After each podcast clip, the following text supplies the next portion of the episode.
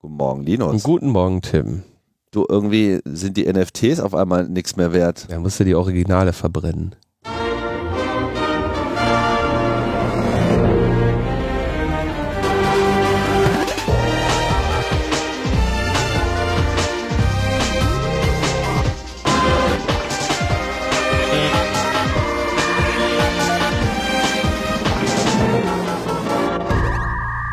Logbuch Netzpolitik Nummer 441 vom 3. Oktober 2022, auch bekannt als Tag der deutschen Geilheit. Und ja, da äh, sind wir und blicken auf die Kurse. Wat, wat. Tag der deutschen Geilheit hast du. Achso, Einheit, Entschuldigung. Habe ich mich versprochen? Ja, da hast du dich, glaube ich, getan, ja. Na sowas. Das ist mir jetzt so rausgerutscht. Kann ja mal passieren. Manchmal macht man so Kommentare. Ganz unkontrolliert.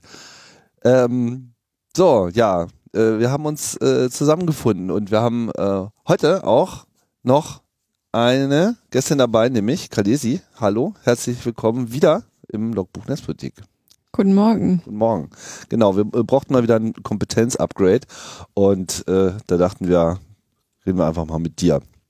Genau, bevor wir dazu kommen, regen wir uns aber noch ein bisschen auf über, über andere Sachen. Über NFTs. Inkompetenz. Ja, also in einem, in einem, in einem, ich kann das gar nicht in Worte fassen, wie völlig bescheuert Martin Mobarak sein muss, der ein Bild von Frida Kahlo offenbar in 10.000 NFTs von hochauflösenden Scans aufgeteilt hat, jeden einzelnen davon für 4000 Dollar verkauft hat und dann das Originalbild von Frida Kahlo aus dem Jahr 1944 verbrannt hat.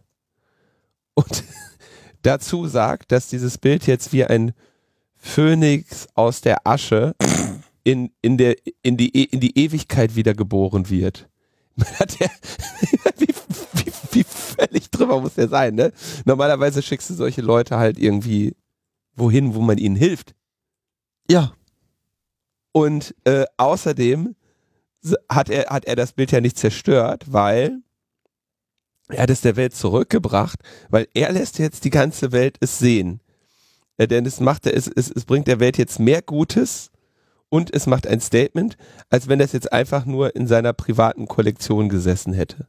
Wo du so denkst, so Junge, dann scannst du halt das ganze Bild und machst es der Welt verfügbar, verkaufst nicht Schnipsel-Scans für, für, für tausende Dollar und verbrennst dann das Bild. Also glücklicherweise, glücklicherweise ähm, verstehen, also Mexiko versteht so mit Frida Kahlo Scherzen ganz wenig Humor. So, und der scheint jetzt, also das Na- Nationale Institut der feinen Künste ist nicht amüsiert und äh, suchen, äh, haben jetzt eine, äh, eine Untersuchung gestartet wegen äh, kriminellem Vandalismus. Krimineller Vandalismus. Ja, ich weiß ja gar, ich meine, ich kenne die mexikanischen Gesetze nicht, ne? Aber ich kann mir auch vorstellen, man hört in Mexiko auch vom Gesetz der Straße.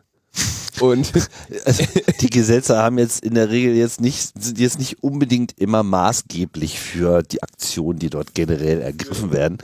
Ähm, von daher könnte ich mir durchaus vorstellen, dass er nochmal von jemand anders auch noch auf die Omme bekommt. Aber ich meine, das ist natürlich im Prinzip äh, die, die Konsequenz des, des, des Radikalkapitalismus, äh, des äh, digitalen.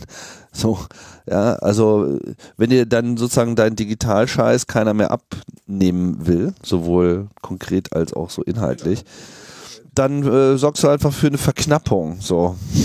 ja, Und das geht natürlich hinten und vorne nicht auf. Aber das, ähm, das geht sehr hinten und vorne auf. Er hat ja, er hat ja, also tatsächlich wird er sich ja auch überlegt haben, dass es wahrscheinlich, also äh, der wird sich das mit der Verknappung schon sehr genau überlegt haben, dass es vielleicht beispielsweise keinen so guten oder keinen vollständigen Scan dieses Bildes gibt. Ja, und dann muss er natürlich, wenn er, wenn du jetzt sagst, du möchtest ein Frida Kahlo Bild in irgendwie in NFTs verkaufen, dann ist die notwendige Konsequenz, dass du das Original halt zerstören musst, ne?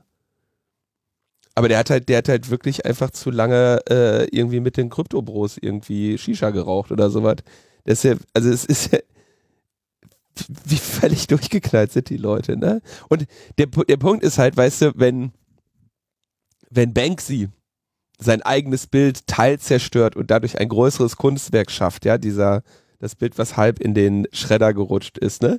Dann war es Banksy und nicht irgendein mexikanischer Kryptobruder, der irgendwie zu lange in der Sonne gestanden hat. das ist einfach boah, eine katastrophale äh, ja, Katastrophe. Das ist, es ist falsch auf allen Ebenen. Es ist vor allem schon falsch in der Annahme, dass in irgendeiner Form dieses NFT, dieses Werk als solche ja irgendwie repräsentieren wird, was es ja nicht tut. Ja, sondern bestenfalls repräsentiert es irgendein minderwertiges Abbild. Er hat wahrscheinlich mal vorher mit seinem iPhone kurz äh, draufgehalten, bevor er es weggeflammt hat. Er wird es ja wohl nicht nach allen Regeln der äh, Kunst, also so wie Museen ihre Werke äh, digitalisieren. Das, das kann ich nicht beurteilen. Das können wir nicht beurteilen. Selbst wenn es so ist, ist das ja sozusagen immer noch nicht die Wahrheit, weil du müsstest ja, äh, naja, egal, brauchen wir eigentlich gar nicht drüber zu reden. Das ist halt einfach, äh, aber das, das ist das, was es, was das eben mit den Leuten macht. Ja, also sie haben einfach, sie sind einfach so freakish auf äh, Geld und Ruhm aus, dass, dass sie einfach äh, bereit sind, zu jedem Zeitpunkt dann auch gegen die Interessen der Gesellschaft zu handeln. Und das macht diese ganze Bewegung so irre gefährlich. Und es wird halt, ähm, wenn der große Crash kommt, eh nochmal interessant zu sehen, wie dann darauf reagiert wird. Ja, also das ist dann sozusagen so, äh, wenn das alles so kleine Digital-Putins, die sich dann ähm, zurückgedrängt sehen und dann irgendwie äh, nuklear antworten. Ja, das ist, äh, das ist das Problem. Ja, ihr seid auch echt alle gefailt so und jetzt werdet ihr einfach von der Resistance auch weggebügelt. Okay, ja, also kommen wir, kommen wir zu, zu ernsthafteren Themen.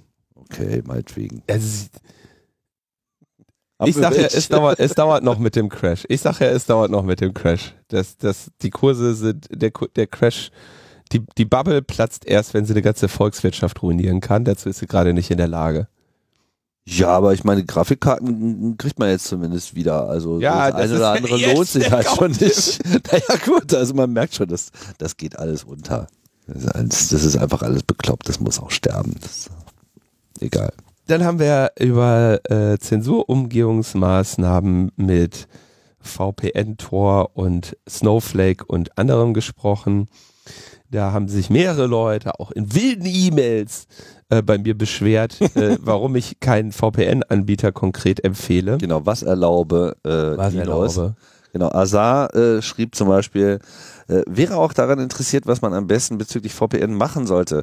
Verstehe, dass Linus nicht sagen will, welchen Anbieter er nutzt, außer zu sagen, dass man die günstigen kommerziellen Anbieter nicht nehmen kann. Aber er könnte doch vielleicht sagen, worauf man achten sollte.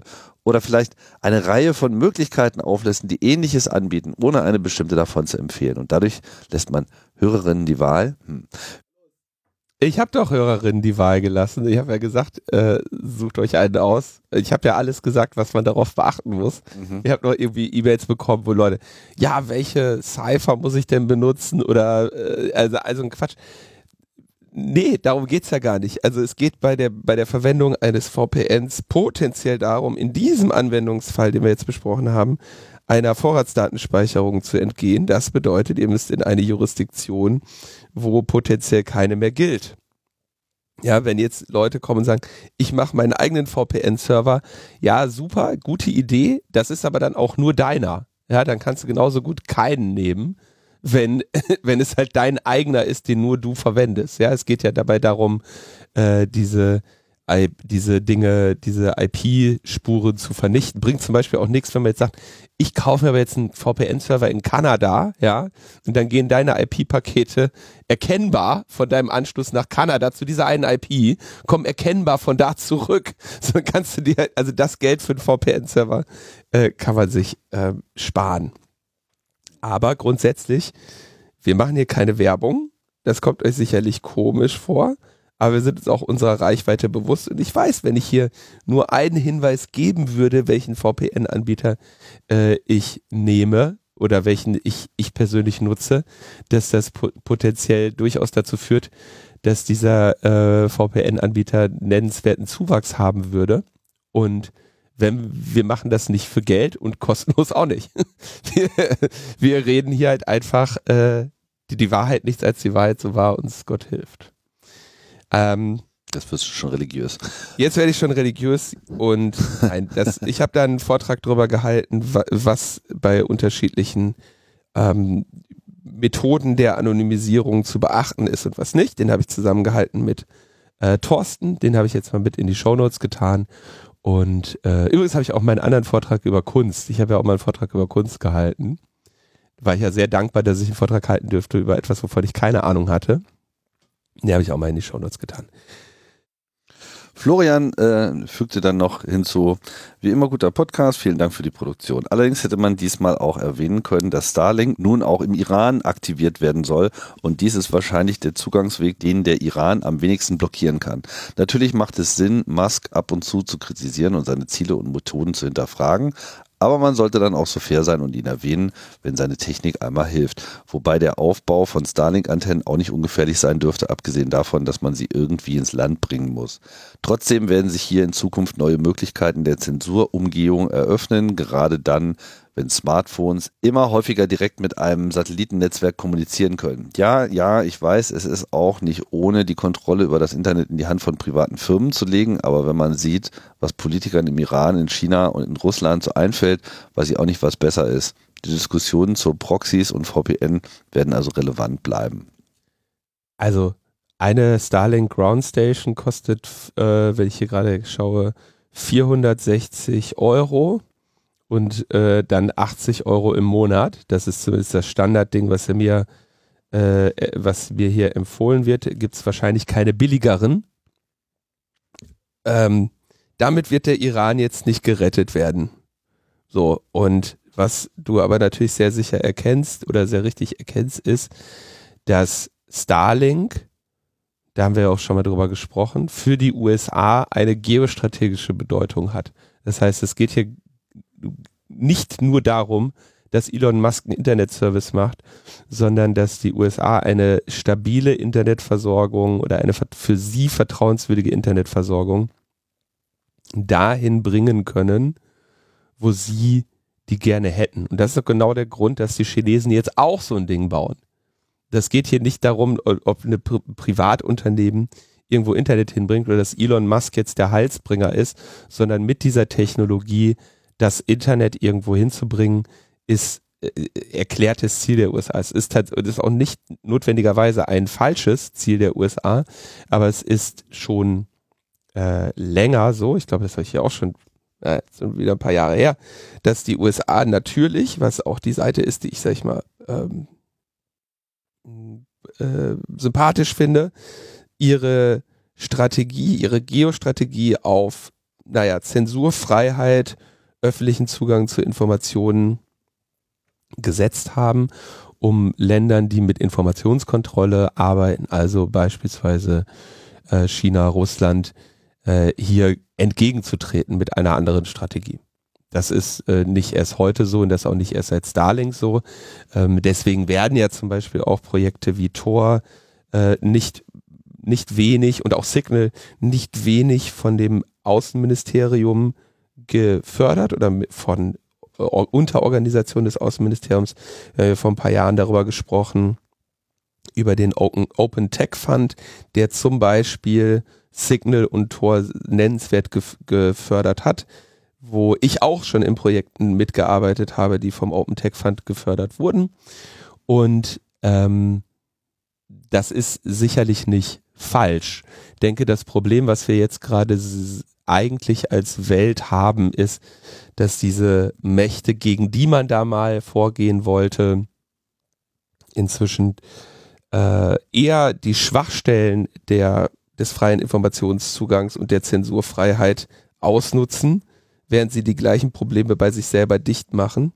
Und das ist auch das, was ich in der letzten Sendung gesagt habe. Mit so ein paar Starlink-Antennen wirst du jetzt nicht den Iran wieder online bringen. Und ähm, auch wenn es Möglichkeiten der Zensurumgehung gibt, ist es halt immer ein bisschen traurig spät, die dann jetzt äh, spät und spontan einzurichten. Am Ende wird man auch sehen müssen, wie langfristig sich die gesamte äh, Netzpolitik von Starlink dort äh, entwickelt. Das wissen wir heute nicht. Wir kennen den Zustand, wie es jetzt ist. Jetzt funktioniert das halt erstmal, hat zum Beispiel auch großen Nutzen gerade für die Ukraine, ähm, so als strategische Waffe. Nur was künftig dann an Regulation durch die USA noch auf dieses Netz herabregnen wird, und dann ist es ja im Wesentlichen durch die USA reguliert, weil ich denke nicht, dass sie sich von irgendjemand anders da herein äh, regulieren lassen werden. Ähm, das wird sich dann halt noch hm, zeigen, womit wir worüber wir dann äh, reden.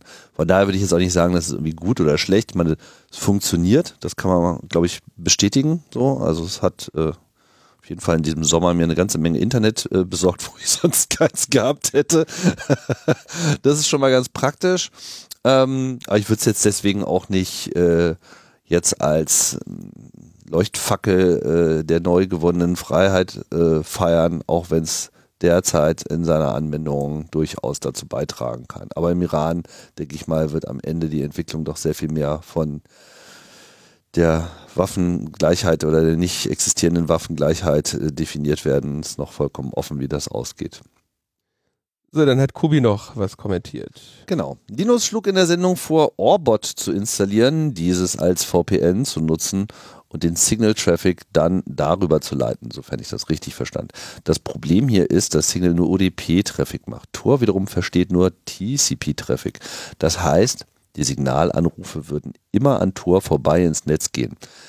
Orbot ist also hier keine Hilfe. Man könnte mit einem Tunnel arbeiten, das ist fehleranfällig man gibt wiederum einen Teil der Anonymität auf und ist auch langsam. Für Telefonate insgesamt eine schlechte Idee. Bezüglich Snowflake würde ich Linus raten, einfach ein wenig zu warten. Die Nutzerinnen kommen nicht sofort nach dem Aktivieren des Plugins.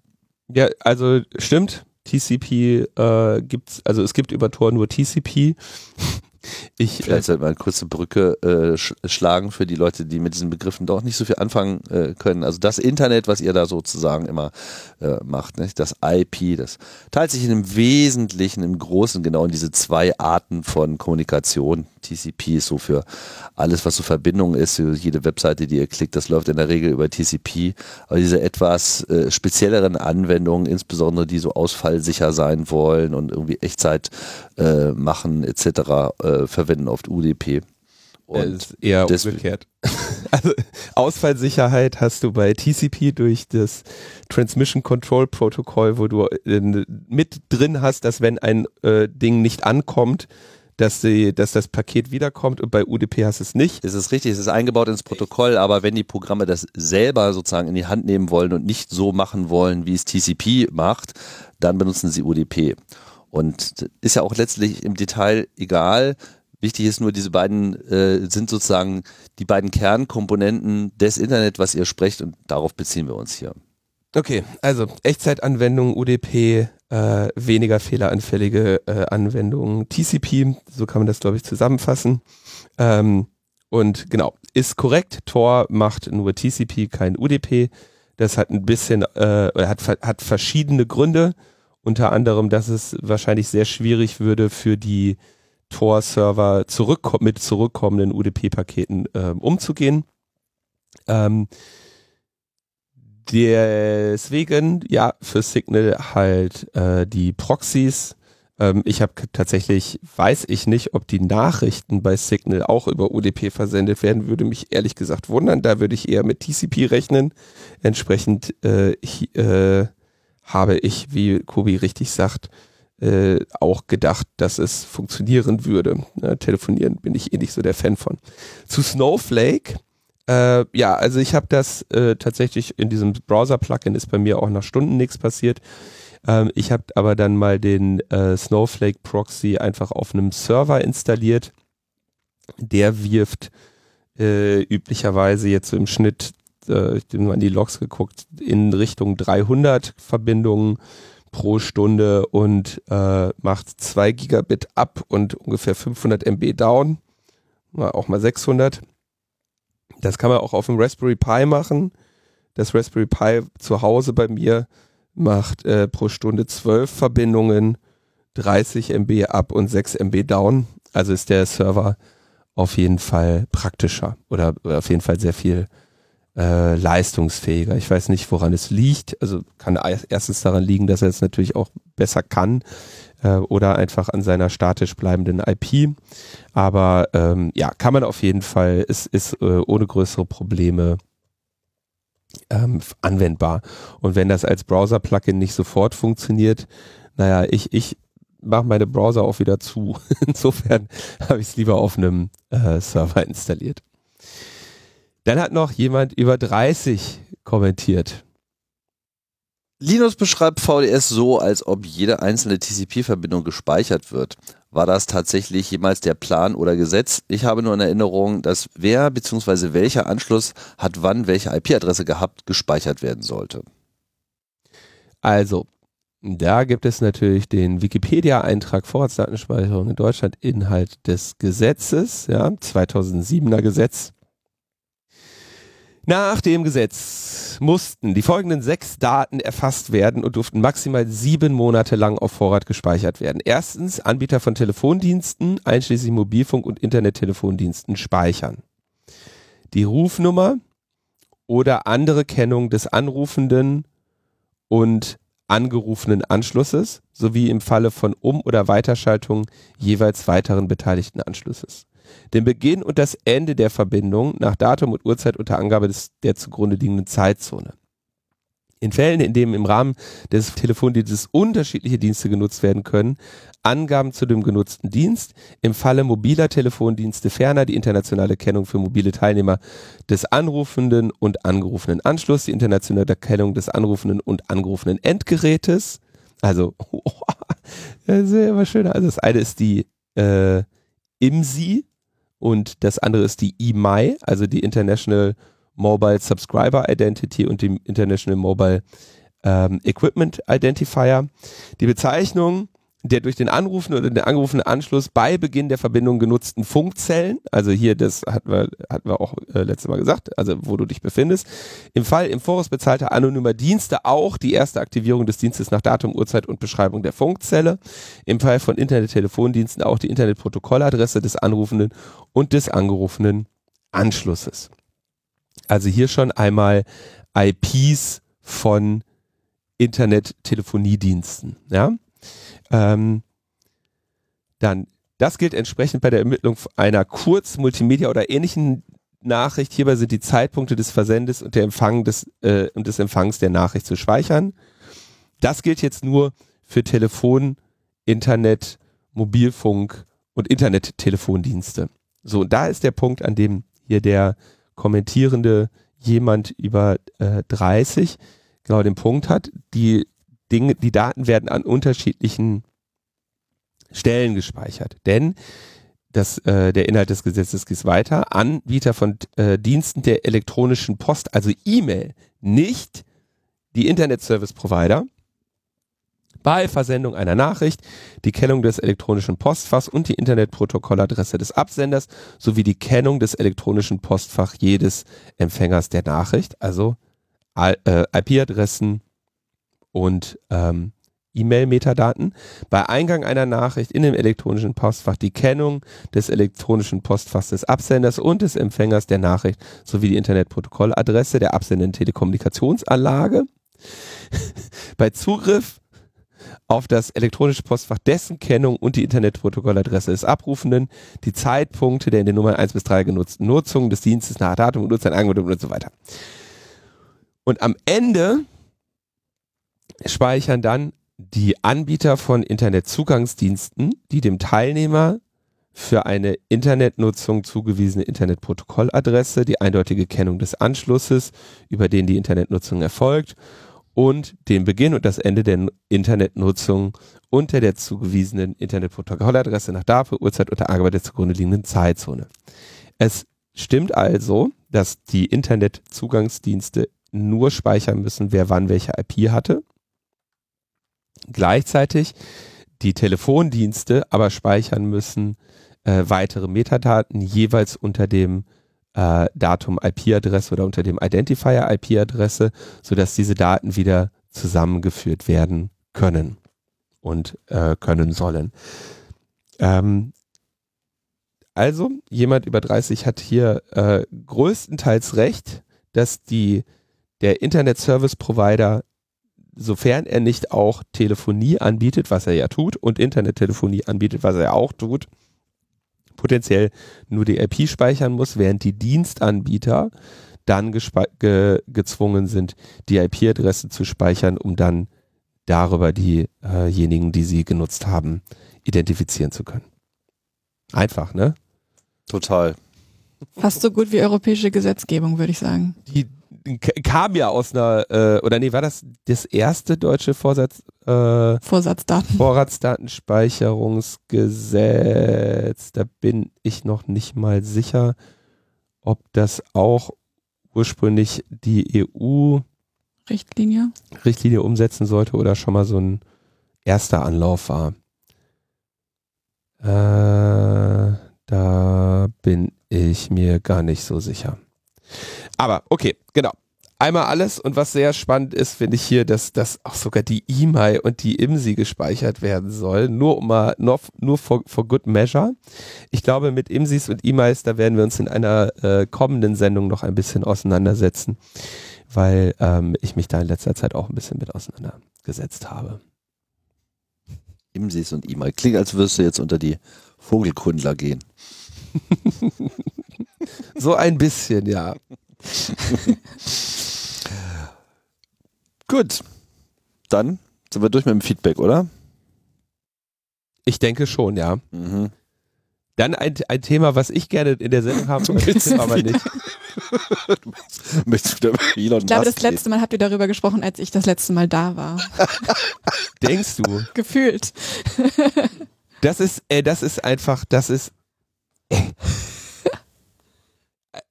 Lass es raus, komm. Nein, wir nehmen das jetzt rein.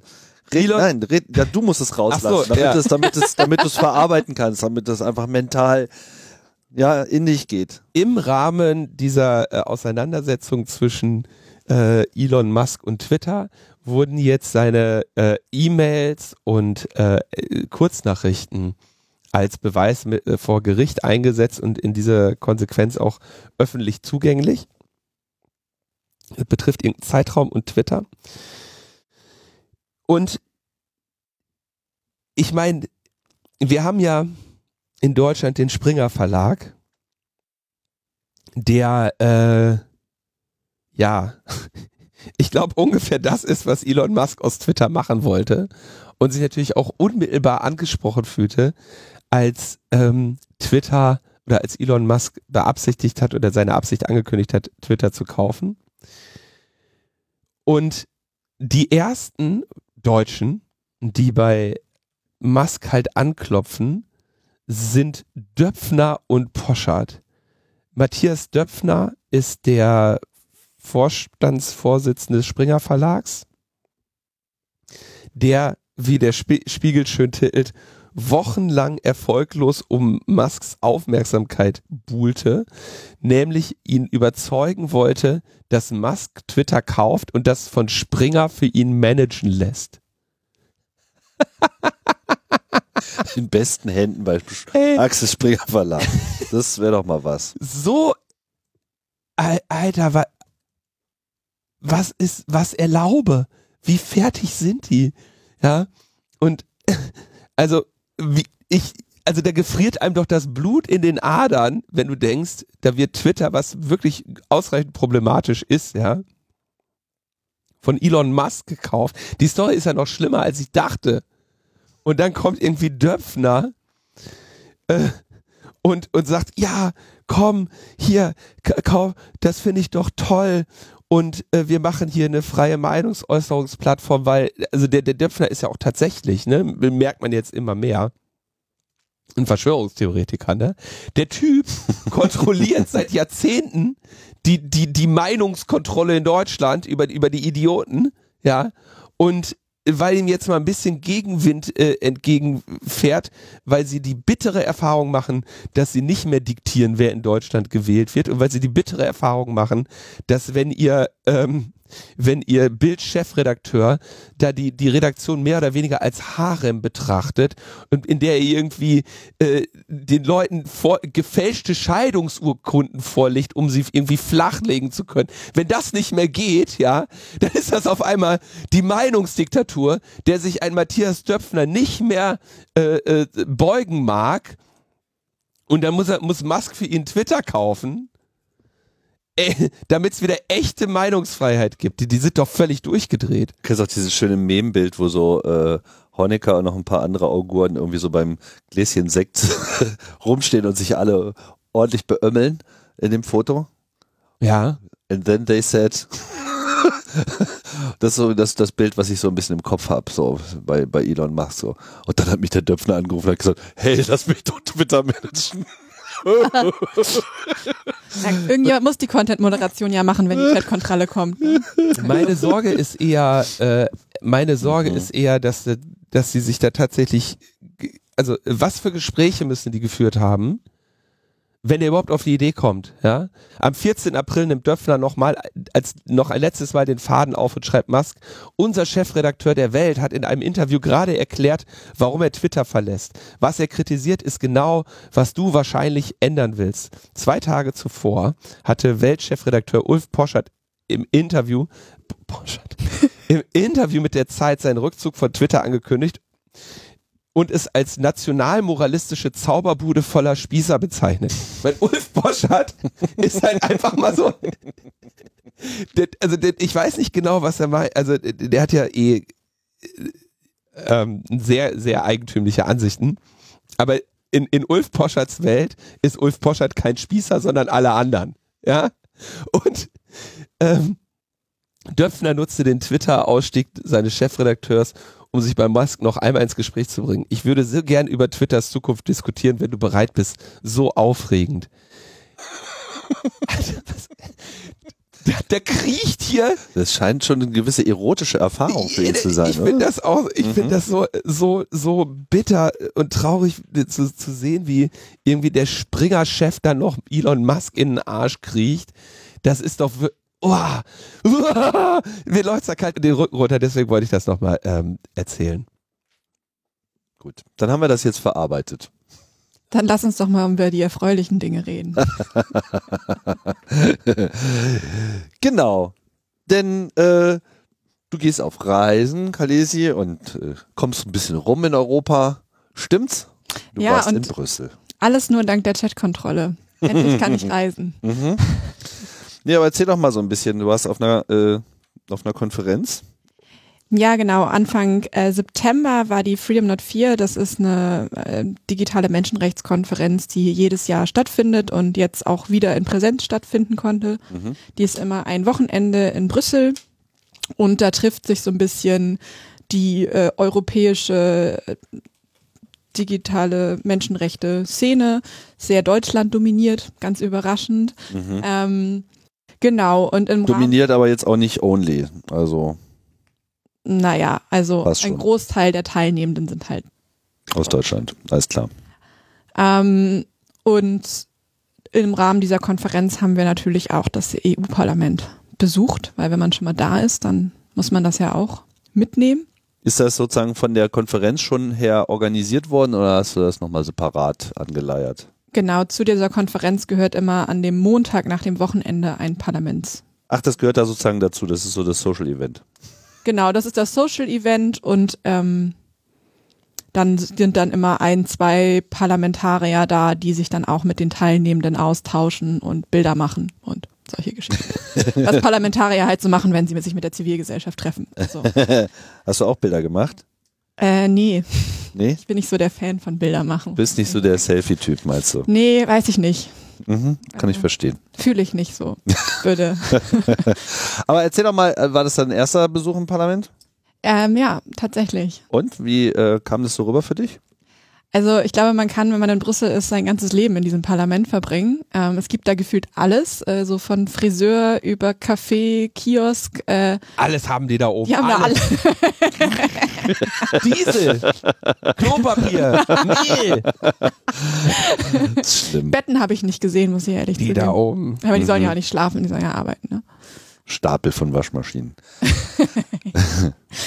Ähm, ja, also es ist ein, ein, ein kleines Dorf. Äh, Sicherheitskontrollen sind so ein bisschen wie Flughafen, würde ich sagen. Ähm, ja, es ist total witzig, weil wirklich alle Menschen da rumrennen, die in diesem Parlament arbeiten und man wirklich dann doch, wenn man sie denn erkennt, äh, den ein oder anderen Europaparlamentsabgeordneten einfach so auf dem Flur äh, trifft. Ähm, ich glaube, das Faszinierendste an, an, der, an dem Plenarsaal fand ich die Übersetzerinnen Boxen ähm, und äh, wie die da arbeiten müssen. Das ist wirklich faszinierend, wie die das schaffen, in so viele Sprachen so schnell das zu übersetzen. Das ist auch wirklich, ich meine, das macht man sich ja dann Ja, die auch immer wieder nicht klar. wahrscheinlich Für Ne? jede Sprache eine Person, oder? Äh, nee, zwei Personen. Okay. ähm, ich glaube sogar, äh, nee, ich meine sogar drei. Und das Interessante ist ja aber, dass nicht jede Person jede Sprache spricht. Das heißt, je nachdem, welche Nation gerade spricht, gibt es eine, entweder, meistens ist es halt dann Englisch oder Französisch oder Deutsch. Und von der aus übersetzen die dann weiter. Das ist tatsächlich so ein bisschen fast wie stille Post an einigen Stellen. Also es ist wirklich äh, faszinierend. Die übersetzen dann weiter. Gib mal ein Beispiel jetzt. In Naja, also es Passkarte? kann sein, dass du als eine Übersetzerin zum Beispiel jetzt, ich nehme mal jemanden, der Katalan spricht und seine Rede hält, aber es können ja nicht alle Übersetzerinnen Ach so, und dann wird es von Katalan auf Englisch und dann übersetzt aus und dem von Englisch auf alle anderen Ah, ja, weiteren logisch, Sprachen, klar. weil es das können ja nicht alle Übersetzer ja nicht. alle Ja, ja, Sprachen stimmt, sprechen, wenn du nur drei Übersetzer pro Krass. Sprache in dieser mit Box den, sitzen hast. also nicht nur stille Post, sondern auch äh, Delay. Also es dauert Genau. dann eben auch. ja. Das ist, ich meine, ich finde das in gewisser Hinsicht finde ich das ja total faszinierend an der Europäischen Union, dass das einfach auch mal so konsequent durchgeführt wird. So, wenn Amerikaner auf sowas blicken, bei denen ist halt irgendwie alles Englisch, so, das ist einfach, ne? Okay, gut, die haben theoretisch auch noch Spanisch, aber im politischen Prozess findet das halt nicht statt. Aber in Europa muss das halt einfach gemacht werden mit jeder Kacksprache, die da irgendwie noch um die Ecke kommt und äh, die muss dann halt auch noch mit dabei sein und das finde ich auch richtig und wichtig, dass das gemacht wird, aber es ist natürlich für den politischen Prozess auch ein extremer Aufwand.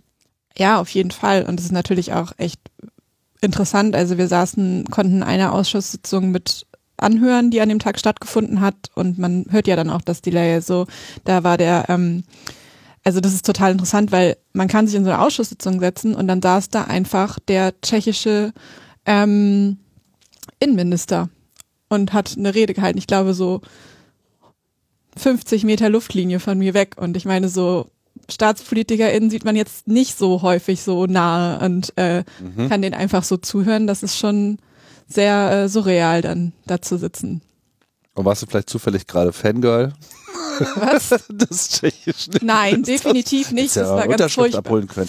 Nee, das war ganz furchtbar. Ich glaube, da hätte ich, hätte ich andere lieber gehabt. Ähm, Aber klar, ne, also auf einmal wird's, ich war ja auch mal da, Linus du auch, ne, das äh, würde jetzt nicht sagen, dass das einen komplett überrollt, aber es war einfach schön zu sehen, dass äh, das wird auf einmal so greifbar, anfassbar, äh, real auch, dass dieser Prozess tatsächlich stattfindet und sich nicht nur in Medien abspielt. Ja, auf jeden Fall. Also ich glaube, wer da mal wirklich so Luft schnuppern will, es gibt eine sehr lustige französische TV-Serie, die heißt Parliament, von einem jungen äh, Parlamentsmitarbeiter, der kurz nach Brexit anfängt, im EU-Parlament zu arbeiten.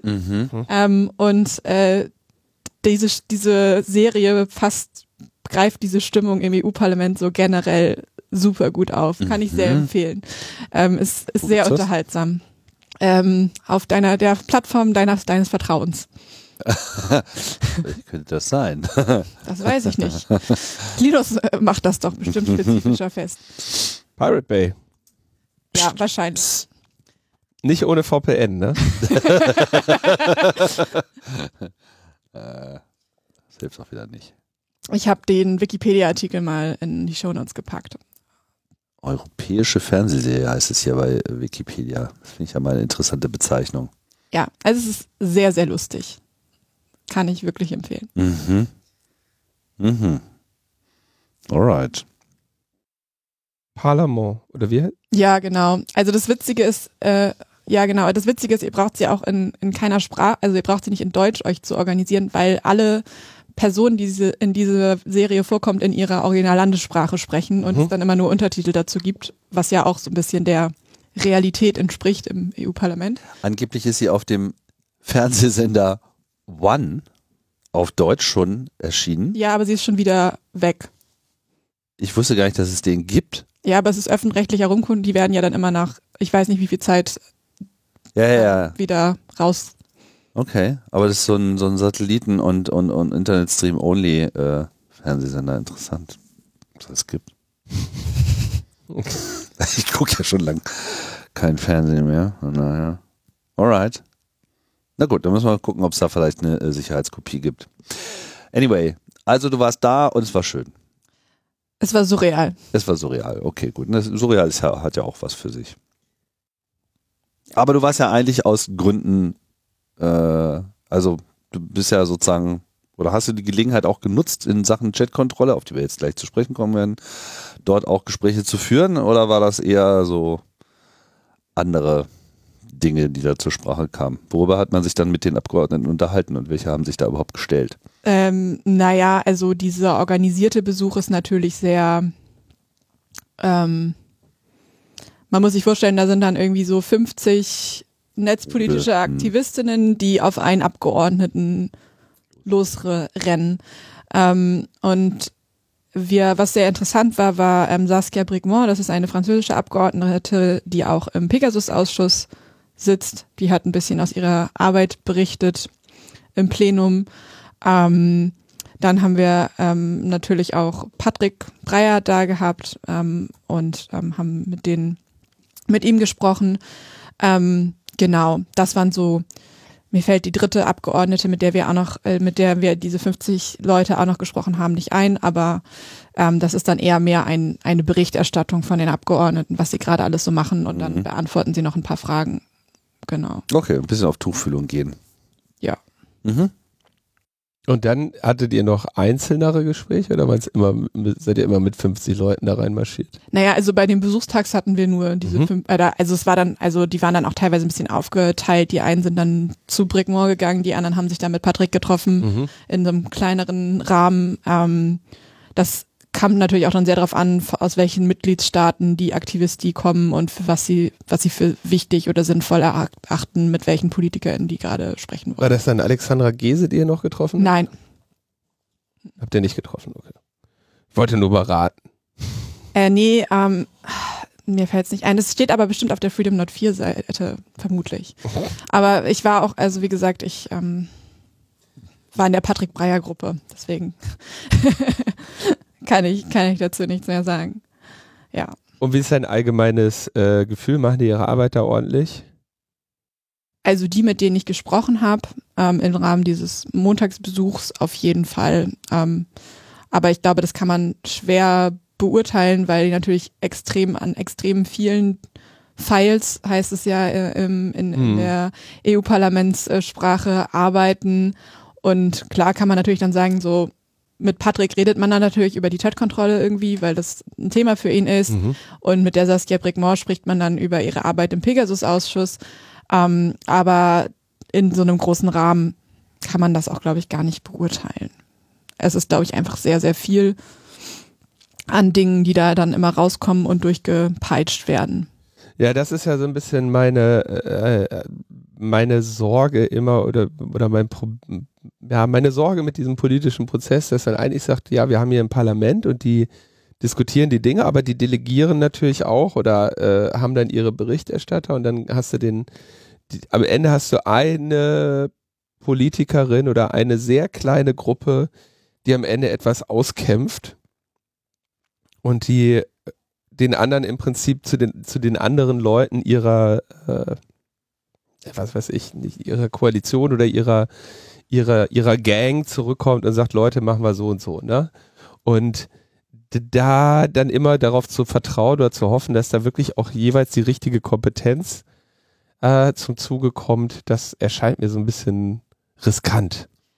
Ja, vielleicht müssen wir einmal kurz erklären, wie das in der europäischen Gesetzgebung funktioniert. Ähm, passt eigentlich ganz gut zur Chatkontrolle. Also wir hatten ja irgendwie die letzte Sendung, glaube ich, im Mai, als die Verordnung vorgestellt wurde. Und jetzt sind wir sozusagen im nächsten Schritt in diesem EU-Gesetzgebungsprozess. Ähm, das heißt, die Verordnung geht an Parlament und Rat. Und im Parlament passiert genau das, was Linus ähm, gerade angesprochen hat. Das heißt, ähm, dieses Gesetz wird an bestimmte Ausschüsse assigned, also zugeordnet, die dann sozusagen die Führung übernehmen ähm, in der Meinungsvergabe. Das heißt, die ähm, erstellen einen Report ähm, der wird federführend durch einen sogenannten Rapporteur erstellt. Ein mhm. Rapporteur ist der Berichterstatter. Ähm, der ist, das ist eine Person, also ein Abgeordneter oder eine Abgeordnete, die entweder schon mal zu ähnlichen Files gearbeitet hat oder insgesamt sich mit dem Themenkomplex auskennt. Ähm, idealerweise. Idealerweise, genau, das ist natürlich total wünschenswert und auch irgendwie Fachwissen hat. Mhm. Und dann kommt nämlich dazu, dass jede ähm, na, jede Gruppe noch sogenannte Shadow Reporteurs benennt, die dann halt die Berichterstatter ähm, für die einzelnen Fraktionen sind. Ähm, und da mhm. das dann halt mit diskutieren und am Ende kommt halt ein ähm, Draft Report dabei raus, der halt Änderungsvorschläge zu diesen Entwürfen enthält und äh, diese Änderungsvorschläge müssen dann halt am Ende abgestimmt werden. Mhm.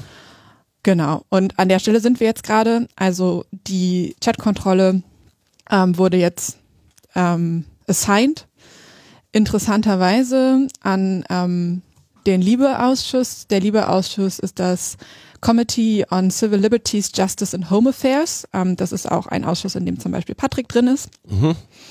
Ähm, das ist interessant, weil ähm, wir erinnern uns ähm, an diese Gesetzgebung, die ist ähm, unter Artikel 114 ähm, der allgemeinen Funktionen der EU aufgehängt. Das, heißt, das ist die Regelung für den internen Markt. Es gibt natürlich auch ein Committee für den internen Markt und die Frage steht natürlich im Raum, warum kriegt das liebe Committee das und äh, das IMCO, also das Committee für den internen Markt, äh, bekommt keine Kompetenzen für dieses File. Ähm, das ist so eine Frage, die gerade noch so ein bisschen im Raum steht. Mhm. Ähm, und dann gibt es halt zusätzlich zu diesem Lead-Ausschuss immer noch Ausschüsse, die eine Opinion haben können. Die machen dann auch so einen Draft-Report ähm, und können dann ihre Meinung zu diesem Pfeil abgeben. Okay, aber irgendwann, also wer schreibt das? Also wer, wer kann aktiv daran mitwirken, was drinsteht und was nicht? Das scheint ja der, der, der relevante Faktor zu sein. Ne? Genau, das machen die, die Rapporteurs sozusagen in ihrem Committee unter sich dann aus. Mhm. Grundsätzlich kann aber, also nicht in diesem Report, aber grundsätzlich können alle Abgeordneten Änderungsvorschläge stellen. So. Ja, genau, aber wer, wer sagt, äh, wer sagt, den, den habe ich jetzt mal ernst genommen und den nicht? Naja, also das ist ja halt diese Idee. Dieser Report ist sozusagen die Empfehlung der mhm. Fachgruppe. Mhm. Und dann können die MEPs halt entsprechend, also die Abgeordneten des Parlaments, ähm, Entschuldigung, ähm, dann entsprechend entscheiden, ob sie dann halt mitstimmen. Und in der Regel stimmen sie dann halt einfach mhm. mit dieser Fachmeinung mit. Weil die natürlich keine Zeit haben. Also diese Abstimmlisten, ich weiß nicht, ob jemand von euch das schon mal gesehen hat, die haben halt so 42 Punkte, die innerhalb von irgendwie, weiß ich nicht, wie viele Minuten runtergerattert werden. Die haben so drei Knöpfe auf ihrem Tisch und ja. müssen dann immer fast drücken sozusagen, um abzustimmen. Das ist echt gut optimiert bei denen. was, ähm, was ist denn dann der, also wer sind denn jetzt die relevanten Rapporteure für Chatkontrolle? Also weil du hast jetzt so viele Ausschüsse genannt. Jetzt ist immer die Frage, klar, in welchem ist es nicht? Wie viele gibt es überhaupt? Das können wir, die können wir, glaube ich, gar nicht alle aufgezählt, Doch, oder? es sind nicht so viele. Also es ist halt. Insgesamt sind es nicht so viele, oder? Du meinst, wie viele Ausschüsse es insgesamt gibt oder wie viele es Ausschüsse es gibt, die an der Chatkontrolle arbeiten? Genau, es gibt, also insgesamt. Ja gut, die kriege ich nicht zusammen. Genau. ich weiß die nur die, die, die für mich wichtig sind. Und Chatkontrolle sind so drei bis vier relevante. Äh, genau, es sind vier insgesamt. Also es ist einmal, wie gesagt, schon dieser Liebe-Ausschuss, also Civil Liberties, Justice and Home Affairs ähm, und die Opinion haben ähm, der Inter Internal Markets Ausschuss, ähm, dann Kult, das ist das Committee für Kultur und ähm, Bildung ähm, und ähm, FEM, das ist das Committee für Frauenrechte und ähm, Gender Equality. Genau, das sind so die drei, die noch eine Opinion haben. Ähm, es steht immer noch im Raum, ob das so bleiben wird, wie gesagt, weil die Rechtsbasis halt eine ist für den internen Markt. Das heißt, das kann ähm, theoretisch nochmal gechallenged werden, das wissen wir aber noch nicht. Ähm, und es sind auch noch nicht alle Rapporteurs bekannt. Ähm, das ist nämlich so, dass ähm, es gibt dazu eine Seite, wo man dieses File verfolgen kann, habe ich euch auch schon in die Shownotes getan. Ähm, und man sieht da halt immer nur den Rapporteur der assigned wurde. Und das sind derzeit erst zwei, die uns bekannt sind. Ähm, für Imco ist das ähm, Alexander Agios Saliba ähm, von der SND aus Malta. Ähm, und äh, für Kult ist es einer, dessen Namen ich nicht aussprechen kann, deswegen werde ich es gar nicht erst versuchen. ähm, von den Linken. Ähm, bei Liebe wissen wir leider noch nicht offiziell, ähm, wer das äh, Ganze machen wird. Ähm, es gibt halt immer so Vermutungen, aber noch nichts Offizielles. Und dann gibt's natürlich noch die Shadow Reporteurs. Mhm. Ähm, das ist dann immer ein bisschen schwieriger rauszufinden, wer das denn für die einzelnen Fraktionen ist. Es steht jetzt nicht auf dem, in dem, in der, in dem Procedure-File drin, ähm, wer das wie, ist. Wie ist es denn, wenn, also welche Leute, geht das nicht irgendwie immer streng um, wer dran ist mit dem Rapporteurship? Ja mit den, je nach Partei oder Fraktion oder so? Nee, also wie gesagt, es kommt drauf an. Ähm, ist meistens wirklich so, dass es Rapporteurs sind, die vorher schon an ähnlichen Files gearbeitet haben. Zum Beispiel in Imco ist es ja ähm, äh, Saliba und Saliba hat zum Beispiel sehr viel am Digital Markets Act gearbeitet. Das heißt, der kennt sich halt mit diesen Digitalthemen mhm. und Plattformregulierung gut aus und deswegen ist der jetzt halt da der Rapporteur. Okay. Da geht's ja auch mal nach Kompetenz. Boah, das ist aus, ausgehandelter Kompetenz, würde ich sagen, auch in einigen Fällen. Ja, okay, gut. Ähm, also das kann natürlich, also das es gibt, äh, das heißt tatsächlich, das Komitee, das diese Assignments macht, heißt tatsächlich, die Abkürzung ist tatsächlich CCC. Ähm, kein Zufall. Kein Zufall. Mhm. ähm, und äh, das ähm, kümmert sich halt darum und assigned das und das ist dann halt wirklich Aushandlungssache, auch in einigen Fällen. Wie, wie muss ich mir das denn vorstellen? Weil also. Was jetzt? Eigentlich, wenn irgendwo Arbeit verteilt wird, stehen die Leute ja nicht unbedingt in der ersten Reihe. Wie ist das da? Ja, das kommt halt natürlich drauf an. Also ähm, dieses ähm, Pfeil, das kann man auch so ein bisschen so sagen, das ist auch die Stimmung in diesem EU im EU-Parlament ist halt einfach hochexplosiv. Ähm, Im Sinne von, man kann sich da echt die Finger dran verbrennen ähm, jedenfalls politisch aus der Sicht von mhm. vielen Abgeordneten. Und dann genau. gibt es natürlich so zwei Lager.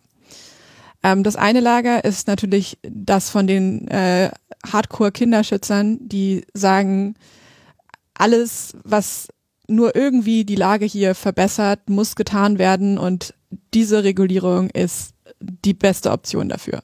Na, vor allem gibt es ja diejenigen, die wahrscheinlich also machen wir uns nichts vor, die wollen doch da alle irgendwie ihre Arbeit machen, um wiedergewählt zu werden. Genau, das ist nämlich die nächste Und Problem. Kindergeschützt, das ist doch, also ich meine, wer kann sich was Schöneres vorstellen? Ja.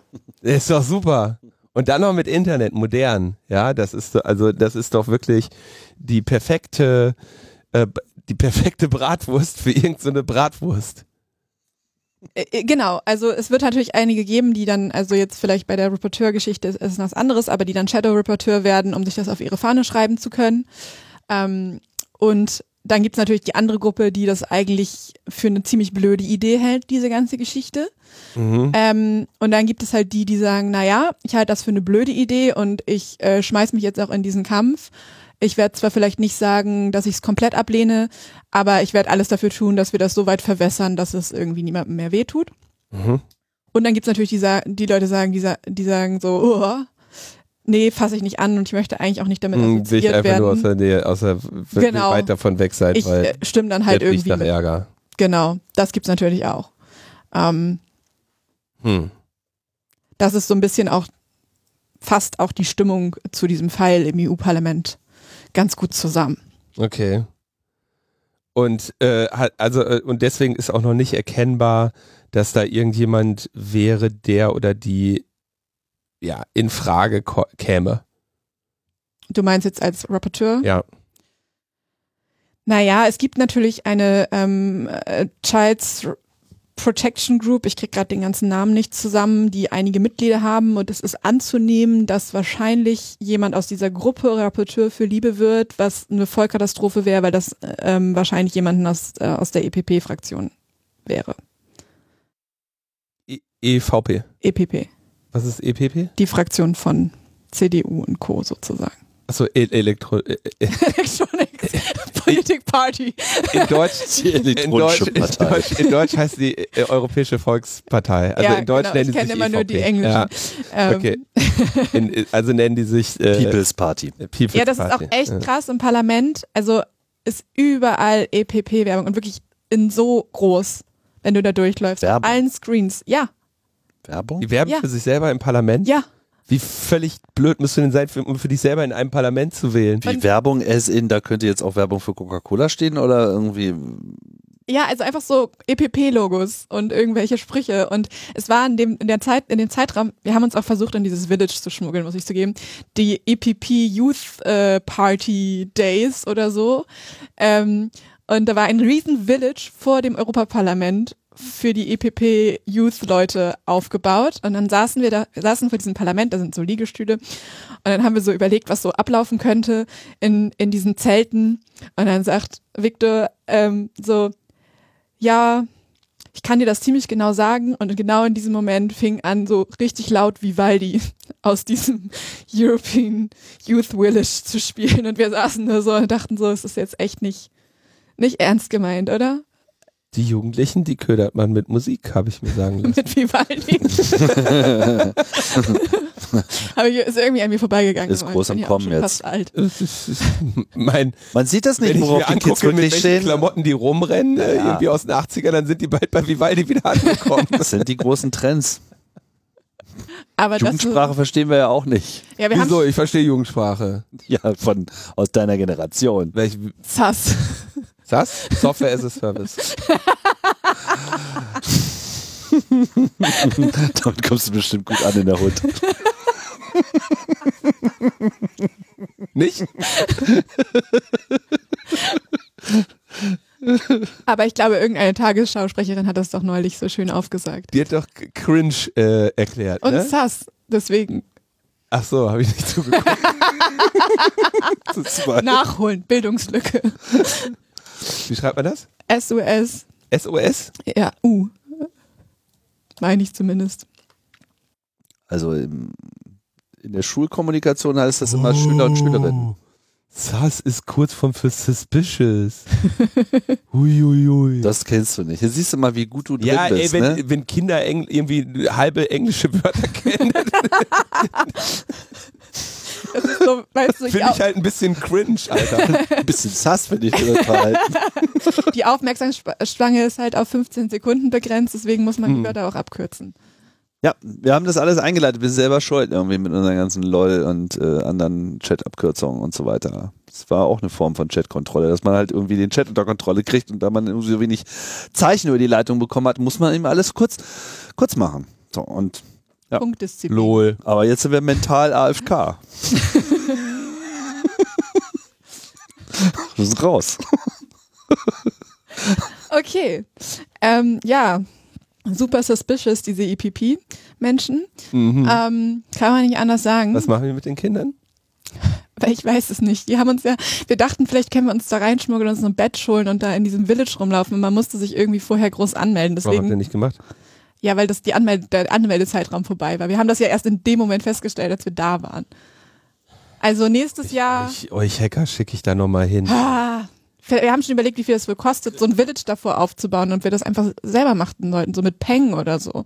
Das wäre doch aber mal sag was. mal bitte, also warum, werb, warum werben die für sich selber in einem Parlament? Ich meine, die, da ist die eine, die eine Gruppe, also warum machst du das? Ich meine, das ist der, der eine Ort, wo du wirklich nicht für deine Partei werben musst. Es sei denn, du musst irgendwie so die innere Moral aufrechterhalten, ne? Das ist, ist, ist, So. ist, ist, ist Preaching to the Spielt Choir nicht auf nicht eine mit den andere Art und Weise. Schmuddelkindern. Nee, so wir sind wichtig. Ja, Wir sind wirklich unser- wichtig. Platz, Platz, für Ja. Gehabe.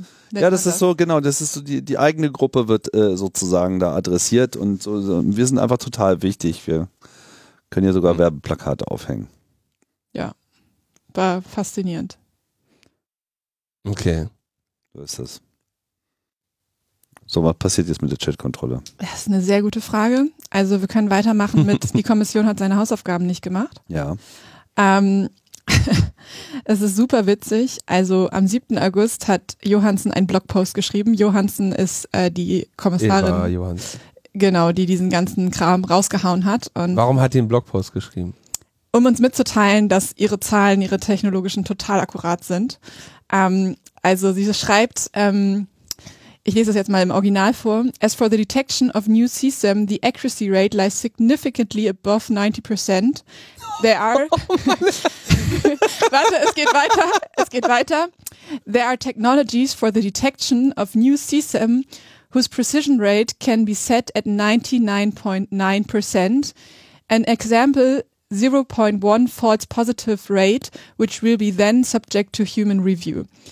Das hat sie in ihrem Blogartikel geschrieben. Also kurz gesagt, äh, Cesam, also Child Sexual Abuse Material. genau, 90 Prozent, das, das gibt's schon heute und wir kommen auf 99,9 Prozent. Nee, sie können eine Precision Rate äh, auf 99,9 Prozent setzen. Es gibt immer zwei. Es gibt immer, äh, also Ja, Ich meine, das ist so ein bisschen wie mit unserer Internetleitung funktioniert in 99, Nee. äh, Nee. 99 nee, nee, nee. Es gibt, die Prä es gibt die Präsis Prä äh, Präzision und es gibt die Accuracy bei solchen Modellen immer. Mhm. wenn ich sage, das Ding erkennt mit 99,9% Genauigkeit, ja, dann gibt es ja den, also dann, dann ist die Frage, wovon denn? Also, erkennt es 99,9% des Materiales, ja, dann könnte es natürlich sein, dass es auch noch eine ganze Menge False Alerts außerdem hat, um 99% des Materials zu erkennen.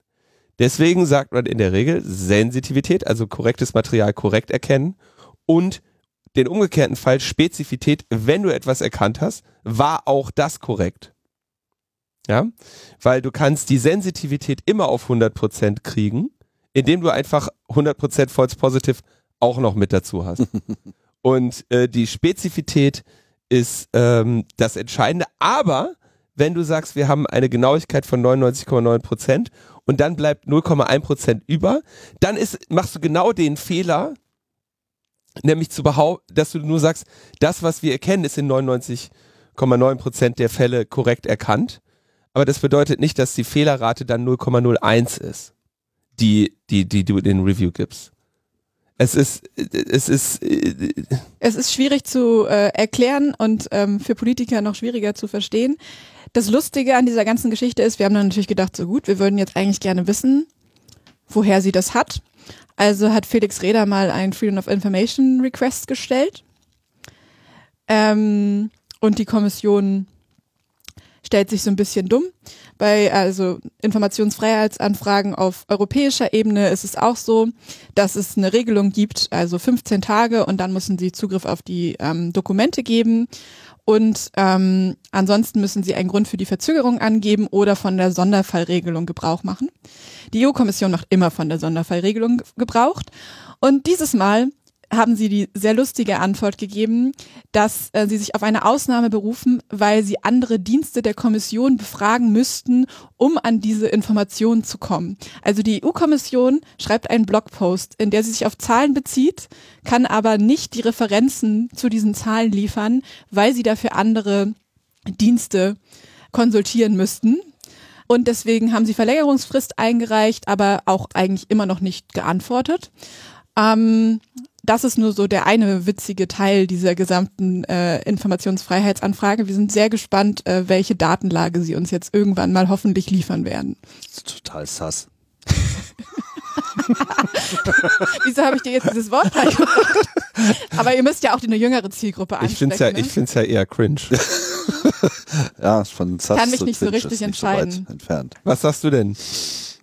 Gar nichts. Ich lese ja EU-Gesetzestexte. Ich kann solche Wörter gar nicht. Subsidiaritätsprinzip oder so, sage ich dann. naja, also das ist äh, der Stand der. Also man könnte Kommission. eigentlich jedem, jedem Menschen, ne, also immer in dem Moment, und das ist auch wirklich, also ich stolper ja selber oft genug drüber, ne, aber in dem Moment, wo Prozente ins Spiel kommen, Vorsicht, Vorsicht.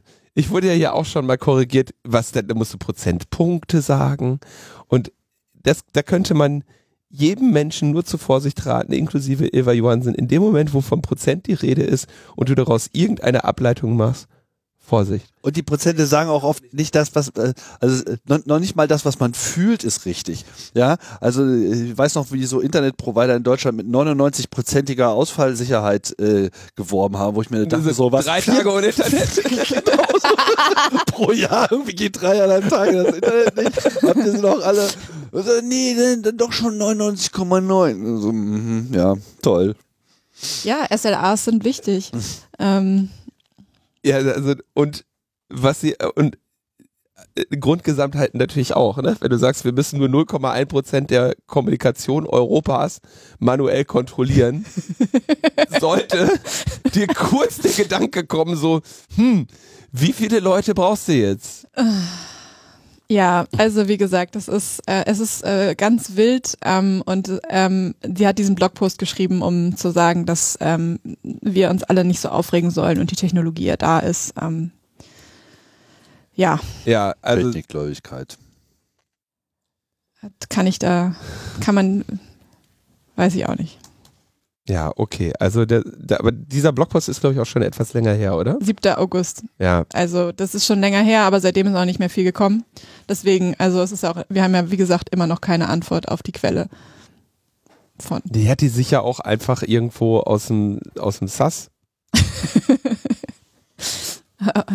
Naja, so viel zu äh, der Kommission, die nicht weiß, äh, wie man Hausaufgaben macht. Ähm, ja, was, was ist noch so rumgeflogen? Ähm, es ist natürlich auch so, dass sich noch ein paar andere Stimmen zu Wort gemeldet haben, die ähm, ihr, glaube ich, noch nicht genannt habt. Äh, der Lobbyverband von Meta, Amazon und Co. möchte natürlich auch mitspielen.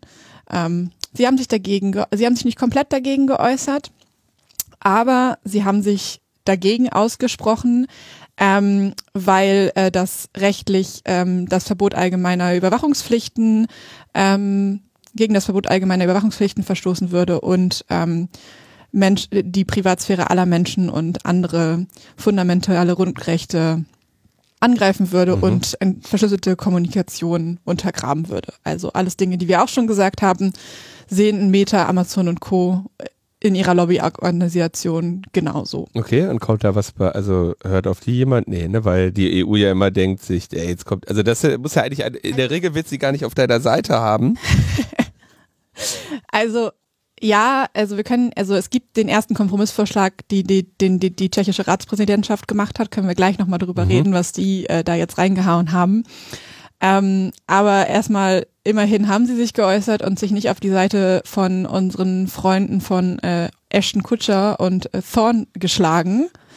Ähm, Nochmal zur Erinnerung, Thorn ist eine Kinderschutzorganisation aus den Staaten, die insbesondere von Ashton Kutcher gefundet wird und an Thorn angegliedert gibt es ein super tolles Startup, Startup das heißt Safer. Super kreativ. ähm, und das äh, stellt eigentlich alle Technologien vor, äh, her, angeblich. Es gibt keine wirklich gute Datenbasis dazu, ähm, die alles umsetzen könnte, was in diesem EU-Gesetzesentwurf steht.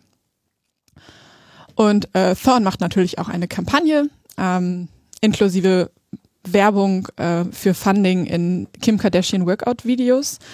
Ähm, und Kardashian Workout Video. die hat Workout-Videos. Das klingt e- e- ehrlich gesagt so ein bisschen so, als wärst du da nur zwei Klicks entfernt von dem, wovor, wovor die dich beschützen wollen, oder?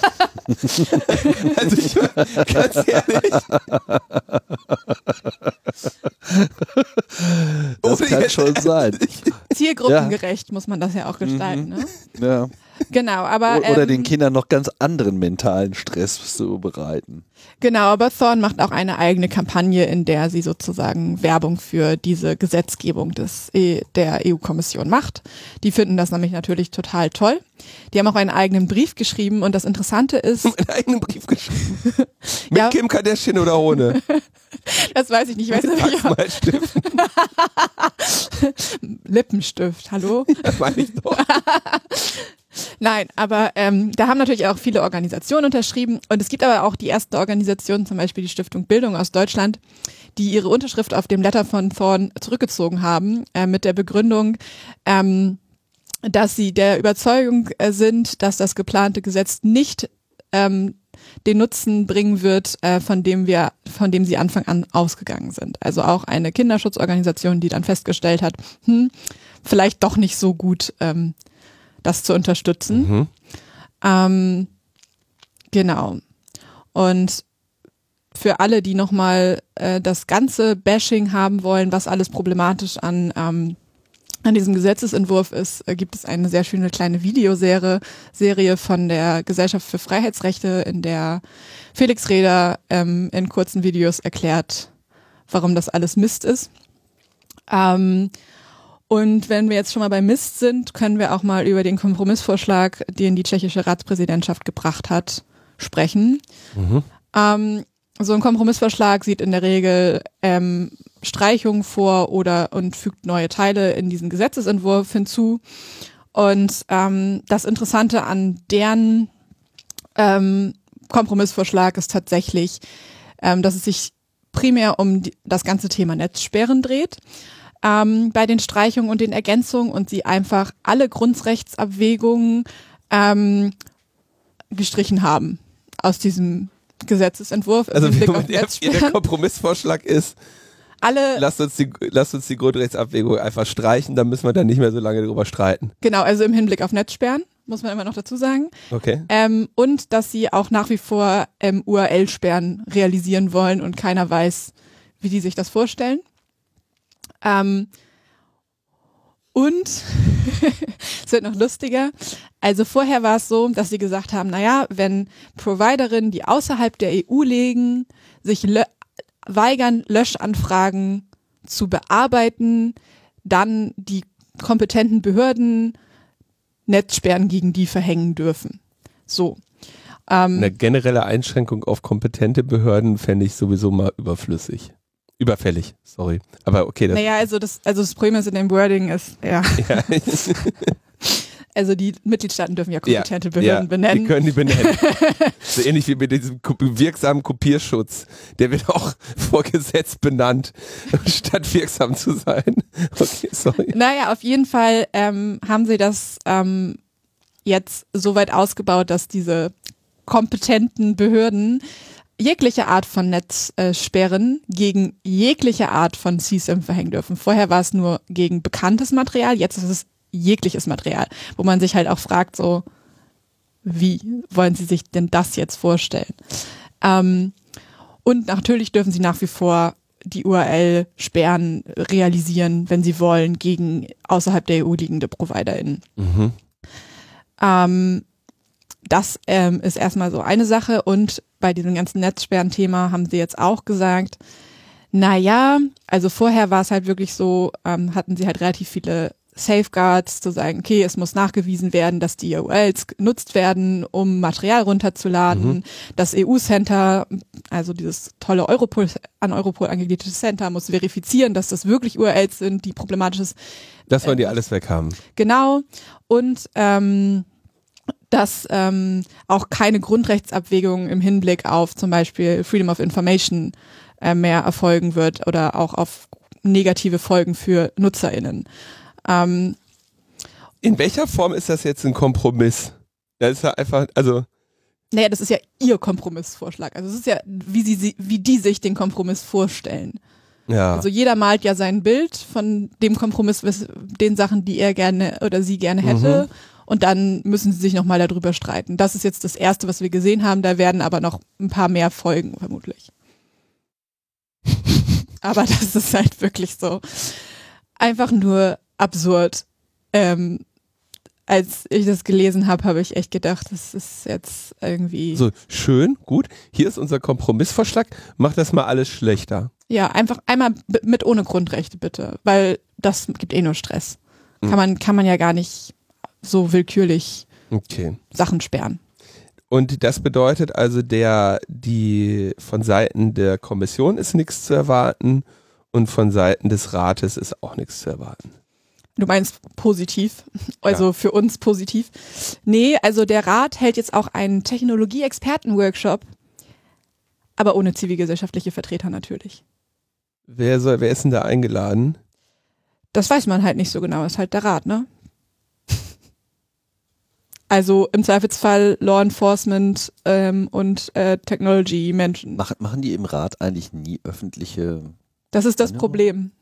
Also bei öffentlichen Anhörungen weiß ich nicht, aber wenn es halt um solche Gesetzesvorhaben ähm, geht, findet, ist das, das die Arbeit des Rats immer Hinterzimmer hoch Ja, 10. das sind die von zu Hause so gewöhnt. das werden die sich auch jetzt nicht keiner von der rein. EU irgendwie äh, äh, den Arbeitsmodus äh, versauen lassen. Ja, beziehungsweise, wenn es dann da doch noch anders ist, haben sie zumindest mal so einen Ort, wo sie mal unter sich sein können.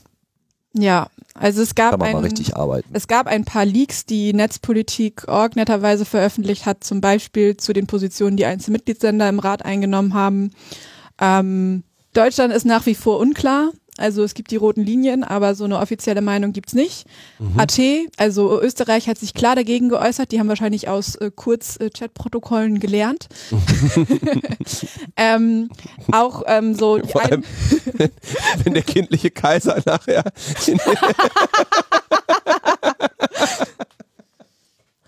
Ähm, bei den anderen Mitgliedsländern ist es auch nach wie vor unklar und dann gibt es auch noch so ein paar Präsentationen, die Europol im Rahmen von solchen Workshops ähm, vorgezeigt hat. Das hat Netzpolitik.org sich alles anscheinend ähm, organisiert und auch netterweise für uns alle veröffentlicht. Aber das heißt also, Österreich ist, also welche Länder vertreten da in irgendeiner Weise eine halbwegs sinnvolle Position? Also außer Österreich? Gibt's welche? Nee. Also, Also- jetzt gar keins? Ja, also ich meine, äh, wir haben ja noch nicht über die Faschisten gesprochen heute. Ähm, also äh, die skandinavischen Länder, Eva Johansen ist Schwedin, muss man zum Background sagen, finden natürlich Technologielösungen immer total toll. Also ich meine, die haben ja auch ihren ganzen elektronische Identitätenkram und so weiter und so fort. Ähm, die ähm, haben sehr viel Vertrauen in Technologie und auch sehr viel Vertrauen in ihre Regierungen, dass die keine Mhm. Scheiße bauen. Und dementsprechend ist das echt schwierig, die dagegen ähm, aufzuhetzen. Und da gibt es auch eine ganz andere Wahrnehmung von Privatsphäre in der Zivilgesellschaft. Deswegen ist es auch schwierig, da so sowas, was man sich hier in Deutschland vorstellen könnte, das, das funktioniert, also gibt es da so einfach nicht. Diesen gesellschaftlichen Aufschrei, ähm, den hat man da einfach nicht. Das heißt, es ist auch sehr viel schwerer, zum Beispiel skandinavische Abgeordnete unter Druck zu setzen. Ähm, in Schweden ist jetzt eine sehr rechte Partei ähm, gewählt worden, gerade bei den letzten Wahlen. Ähm, das sieht alles nicht so gut für uns aus. Mm, aber ähm, wir versuchen unser Bestes, auch da irgendwie un- Stimmung zu machen und über ETRI natürlich die entsprechenden Organisationen zu unterstützen, die sich da um zivilgesellschaftliche Stimmung kümmern können. Schweden. Eigentlich ja ein Land, die können ja eigentlich zufrieden sein. Bisschen kühl, aber eigentlich können die doch, äh, die müssen ja gar nicht großartig äh, Menschen hassen da. Die haben ja eigentlich schönes Wetter und eine schöne Landschaft. Und ja, und, Menschen. und ein halbwegs funktionierendes Sozialsystem. Naja, aber sie müssen halt Kinder schützen. Ja, sie haben aber auch ein Kriminalitätsproblem äh, gerade und es ist halt äh, auch ein von, von Migrationsthemen geprägte politische äh, Diskussion dort und das bringt es dann halt einfach immer alles wieder schnell aus dem Ruder. Also was heute stabil gilt, das kann morgen schon ganz schön wackeln. Das haben wir hier auch schon gemerkt, das sehen wir halt auch überall. In Italien ist es halt so, naja, also ich meine, ich würde auf keine italienische Regierung wetten, dass sie irgendwie länger als drei Monate durchhält. Von daher äh, ist das unter Umständen auch so ein vorübergehendes Phänomen, auch wenn es natürlich schon so ein bisschen krass ist, dass halt dann so offen ähm, mit Mussolini-Kultur werbende Menschen äh, da überhaupt noch aber das ist halt einfach, die meisten Leute denken nicht in dem Maße über Politik nach, wie wir das äh, tun, sicherlich teilweise noch nicht mal im Ansatz und haben dazu keinen Bezug und die diese Leute lassen sich einfach schnell durch einzelne Themen in irgendeine Richtung bringen, die eben so eine gesamtgesellschaftlichen Konsens und so ein politisches System schnell auch destabilisieren können. Haben wir auch in den USA gesehen, sehen wir auch täglich in den USA, weil die Leute nicht begreifen, welchen Wert das für sie darstellt. Ja, sie halten das für etwas Austauschbares, äh, etwas, was ihnen nur schadet. Das wird ihnen dann halt auch äh, von den Populisten entsprechend eingeredet. Und dann kann es halt einfach ganz schnell gehen. Deswegen kann ich auch manchmal Politiker verstehen, die einfach versuchen, da so ein bisschen Ruhe ins Spiel zu bringen. Ähm, gelingt natürlich nicht allen. Hm. Also es sieht nicht Sieht so. richtig scheiße aus. Es sieht nicht, nicht, gar nicht gut aus. Wie gesagt, es kann halt noch sein, dass wir halt irgendwie so ein bisschen Verzögerung haben, wenn die sich da um die Kompetenzen streiten. Man kann natürlich auch sagen, okay, man kann die rechtliche Basis von der ganzen Geschichte anzweifeln und sagen, okay, interner Markt ist jetzt vielleicht nicht so das ausschließliche Spektrum. Man könnte vielleicht auch nochmal über Datenschutz in dem Zusammenhang reden. Dafür gibt's auch einen Artikel, unter dem man das auch aufhängen könnte. Ähm, aber sonst, ich sag mal so, dass da wirklich so ein starkes Momentum von den Mitgliedstaaten kommt. Es ist natürlich so wieder dieses so, wenn die Deutschen sich dagegen positionieren würden, dann würden auch, keine Ahnung, wahrscheinlich ähm, äh, vielleicht äh, so Niederlande, Frankreich, Belgien mitziehen. Das ist genauso wie wenn Spanien sich dagegen positioniert wür würde, dann würde Portugal mitmachen. Ähm, aber dafür müsste Deutschland sich mal dagegen positionieren, also so richtig im Rat und so mit, wir lehnen das komplett ab, Hm. ähm, was ja noch nicht passiert ist. Nee. Und wer wäre das in, also wer das müsste dann Scholz, müsste Nancy Faeser einfangen, ne? Weil, also die Leute, die Nancy Faeser aus dem Haus nicht rausgeworfen hat, die sitzen jetzt auf EU-Ebene und kaspern das aus. Genau, also es gibt eine Law Enforcement Working Group im Rat und die kaspern da jetzt gerade rum. Von denen ist nichts zu erwarten. Mehr kann ich dazu nicht sagen. Ja. man weiß ja, wer da drin sitzt. Genau, das heißt, also müsste äh, Olaf Nancy mal ähm, die Leviten lesen, aber die ist ja gerade damit äh, mit Vorratsdatenspeicherung beschäftigt. Die muss ja jetzt erstmal Oh. wieder basteln. Und das Allerkrasseste ist ja, also die Wahrscheinlichkeit, dass das vom Europäischen Gerichtshof gekippt wird, dieses Gesetz, wenn das kommt, ist so dermaßen hoch, weil das juristisch so ein Quatsch ist, ähm, dass es sein kann, dass wir jetzt uns da irgendwie zwei Jahre drüber streiten, ob dieses Gesetz kommt, dann Mhm. irgendein Gesetz kommt, in welcher Form auch immer, und dann zwei Jahre später das äh, europäische, der Europäische Gerichtshof das halt einfach einkassiert und dann haben wir die gleiche Chose wie immer Aber das kennen die ja schon. ja, das ist halt wieder, ähm, Konservative testen dann doch gerne Grenzen aus. Ähm, danach wissen sie ja, was sie bauen können. Ähm, das ist so ein bisschen der Klassiker und wir sind natürlich auch wieder sehr nah an einer Wahl dran. Das hatte man ja bei ähm, diese Terek auch, also bei der ähm, Reform für terroristische ähm, Mhm. terroristischen Content, ähm, dass man das so nah an die Wahl gebaut hat, dass alle Abgeordneten Angst hatten, sich daran zu verbrennen und dann nicht wiedergewählt zu werden oder so. Also das hat tatsächlich System. Okay, was, was können wir jetzt, was, was tun wir jetzt? Also wir haben jetzt, du hast jetzt genug schlechte Laune verbreitet, ja. Wir müssen jetzt irgendwie mal rüberkommen zu, ähm, also die, die, der Vorschlag der Ratspräsidentschaft ist Mist, äh, die Deutschen positionieren sich nicht, die anderen Mitgliedsländer bis auf Österreich äh, verhalten sich nicht angemessen. Ähm, was, was tun wir jetzt, um daran etwas zu ändern? Ja. Ähm, natürlich ähm, versuchen in den Ländern, was ich schon gesagt habe, Stimmung zu machen, Mhm. die ähm, uns vielleicht dann doch noch helfen könnten.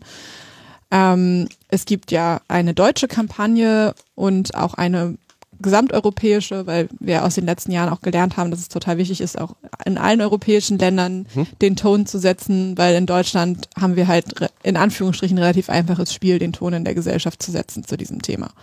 Und ähm, das wird ähm, die Website der deutschen Kampagne wird diese Woche gelauncht und es wird auch ein Kampagnenvideo geben ähm, von Alexander Lehmann zu diesem ganzen Thema, das man dann sehr gut auch verbreiten kann. Das wird dann auch ähm, in unterschiedliche Sprachen übersetzt werden. Und auf der EU-Ebene wird es ein ganz dickes, fettes Positionspapier vom EDRI-Netzwerk geben. EDRI nochmal irgendwie, wer es nicht weiß, das ist die European Digital Rights. Das ist ähm, der größte Verbund von digitale Menschenrechtsorganisationen in Europa.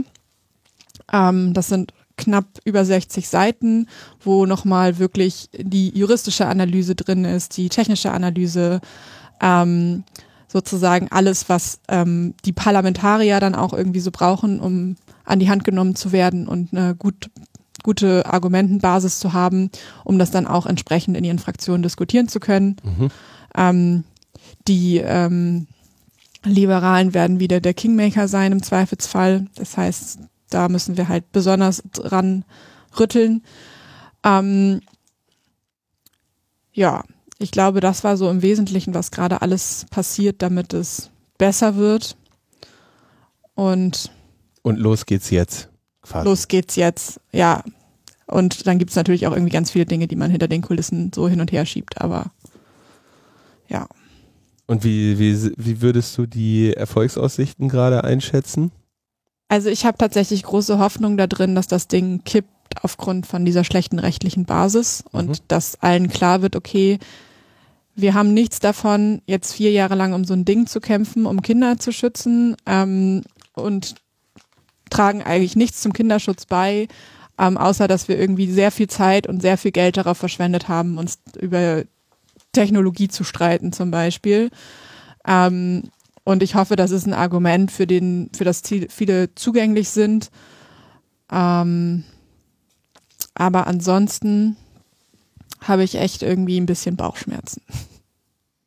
Was können ähm, unsere Hörerinnen und Hörer tun, um an den Bauchschmerzen etwas zu ändern? Ja, also du hast jetzt gesagt, okay, Edri schreibt ein Papier, es gibt eine, eine internationale Kampagne. Wie kann man da seine Unterstützung mit einbringen? Ich habe also immer so ein bisschen, also ich stelle fest, ne, in dem Moment, wo, wenn so Organisationen wie CCC oder EDRI oder Epicenter oder wie sie alle heißen, sagen, wir machen jetzt hier die Kampagne, dass das teilweise ein bisschen den Effekt hat, dass Menschen dann so dazu tendieren, ah super, die kümmern sich da drum. ähm, vielleicht gebe ich da noch, werfe ich da noch ein bisschen Geld mit rein, aber das läuft. Oder auch zum Beispiel auf die Idee kommen, dann einfach so, hier, äh, so ihren, ihren guten Rat noch mitzugeben, was man noch alles machen kann. Ja, das ist auch immer sehr, Mag ich total gerne. das ist, äh, da, da stehe ich auch total drauf. Twitter-Avatar könnte man noch ändern. Ihr könntet, warum macht ihr eigentlich nicht so und so, ne? Warum empfehlt ihr kein VPN? So, und ähm, also mein Favorite ist, warum, also wir können doch als CCC eigene Infrastruktur aufbauen, um die Chatkontrolle zu umgehen und dann Mhm. ist ja alles gut.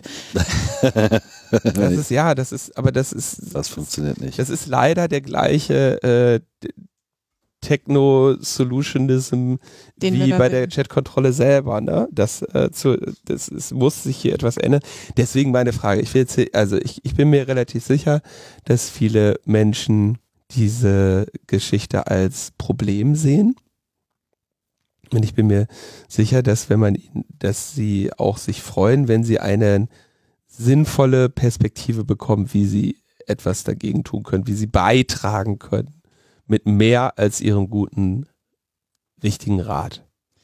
Ähm, also ich glaube, was total helfen würde, wenn es Hörerinnen gibt, die andere Landessprachen sprechen, also zum Beispiel Schwedisch oder so und auch Mhm. Menschen in den Ländern kennen oder vielleicht eine Idee haben, was man da machen können, dass äh, die sich ähm, definitiv melden. Ähm, dann ist natürlich das Thema Pro Protestaktionen Mhm. wieder da. Ähm, da ist Viktor gerade dran, das auszuarbeiten, wie das aussehen kann. Das können aber auch irgendwie vereinzelte Fotoaktionen sein oder ähnliches. Ähm, wenn Personen in ähm, Organisationen aktiv sind, weil ich glaube, das ist tatsächlich ein Ding, wo wir das Ding gewinnen können, die sich mit Kinderschutz oder Betroffenenrechten beschäftigen Mhm. ähm, die davon zu überzeugen, mal über die Chatkontrolle nachzudenken ähm, und halt auch sich mit uns zu unterhalten ähm, und auch dann sinnvolle Präventivvorschläge zu machen.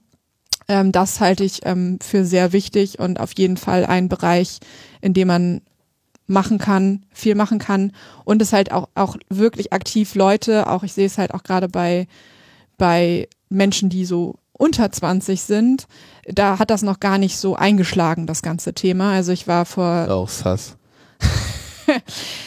ja, das ist eigentlich noch viel krasser. Ähm, ich war vor zwei Wochen auf der TinCon und habe mal was über die Chatkontrolle erzählt. Und danach sind tatsächlich sehr viele Jugendliche zu mir gekommen und haben gedacht, haben so zu mir gesagt, krass, ich habe das überhaupt nicht mitbekommen. Und wieso hat mir in der Schule eigentlich niemand mal erzählt, dass Datenschutz so ein scheiß Problem ist? So. Ja, Ähm, die haben da wirklich gar kein Gefühl für. Das heißt, so bei Jugendlichen, das ist noch gar nicht auf deren Agenda. Und ich glaube tatsächlich, dass auch Jugendliche, also wenn ihr jetzt Jugendliche seid, die LNP hören, ich weiß nicht, wieso da eure Userbasis ist, ähm, Groß. riesig. Sehr groß. Ja, Total. Ja. Was meinst du, woher wir die ganzen Wörter kennen? Keine fünf Jahre nach Einführung. ähm, dann einfach wirklich mit euren, euren Dunstkreisen zu reden, weil man muss es halt wirklich aus dieser netzpolitischen Blase rausbekommen. Weil ähm, wir können da natürlich alle un- uns nett zunicken und immer sagen, oh ja, voll schlimm. Aber wenn halt das in der breiten Gesellschaft nicht ankommt, dann haben wir auch nichts gewonnen. Ähm, ja. Das war jetzt Die ungefähr genauso YouTuber wieder spezifisch wie deine VPN-Angaben, aber ich hoffe, es hilft. Ich denke, wir haben das Problem zu 99 Prozent abgedeckt.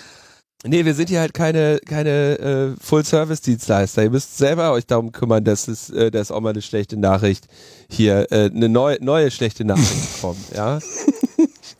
Genau. Wir sind nur hier dazu da, um darüber Witze zu machen. Ja, und was ja total lustig ist, es ist ja kein rein europäisches, also kein reines EU-Problem, das sind ja auch noch ganz viele andere Länder. Also es gibt ja in, in Großbritannien den, das tolle Online-Safety-Bill.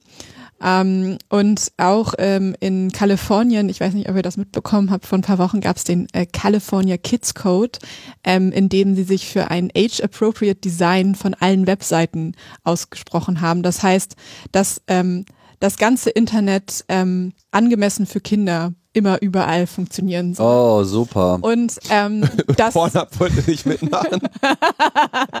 ähm, und dass, ähm, dass die Design Experience für die Userin ähm, orientiert sein muss an deren Estimated Age.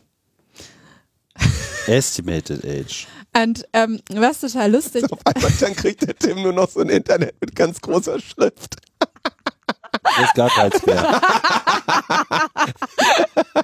Große, klicken Sie hier. Müssen Sie oft nachts raus? das ist tatsächlich so. Also äh, Das könnte auch auf hohes Alter hin. oder auf einen Hundewelpen. Oh Mann. Also es, es sind nicht ist nicht nur die das EU, äh, die EU-Kommission, die da ähm, wilde Sachen ausbastelt. Also ähm, eine eine Aktivistin aus äh, aus Großbritannien hat dazu gesagt, fighting uh, surveillance capitalism with surveillance capitalism is a really good idea. Ja, Ähm, weil was natürlich durch diese ganzen Gesetze geschaffen wird, ist die Motivation für irgendwelche Startup-Fritzen, irgendwelche Technologien zu bauen, um ähm, Age Verification zu machen mit biometrischen Daten oder was weiß ich nicht was, Fragebögen. Wie oft müssen sie nachts raus? Ich weiß es nicht. Ähm, und äh, das ist natürlich super gefährlich. Also wir wollen irgendwie diese ganzen großen Plattformen regulieren, zu Recht an einigen Stellen, aber was wir halt irgendwie gerade sehen von den Gesetzgebern, sind halt irgendwie so Policies, die immer Verschlüsselung untergraben wollen ähm, und ähm, irgendwie die Anonymität im Internet äh, aufheben wollen.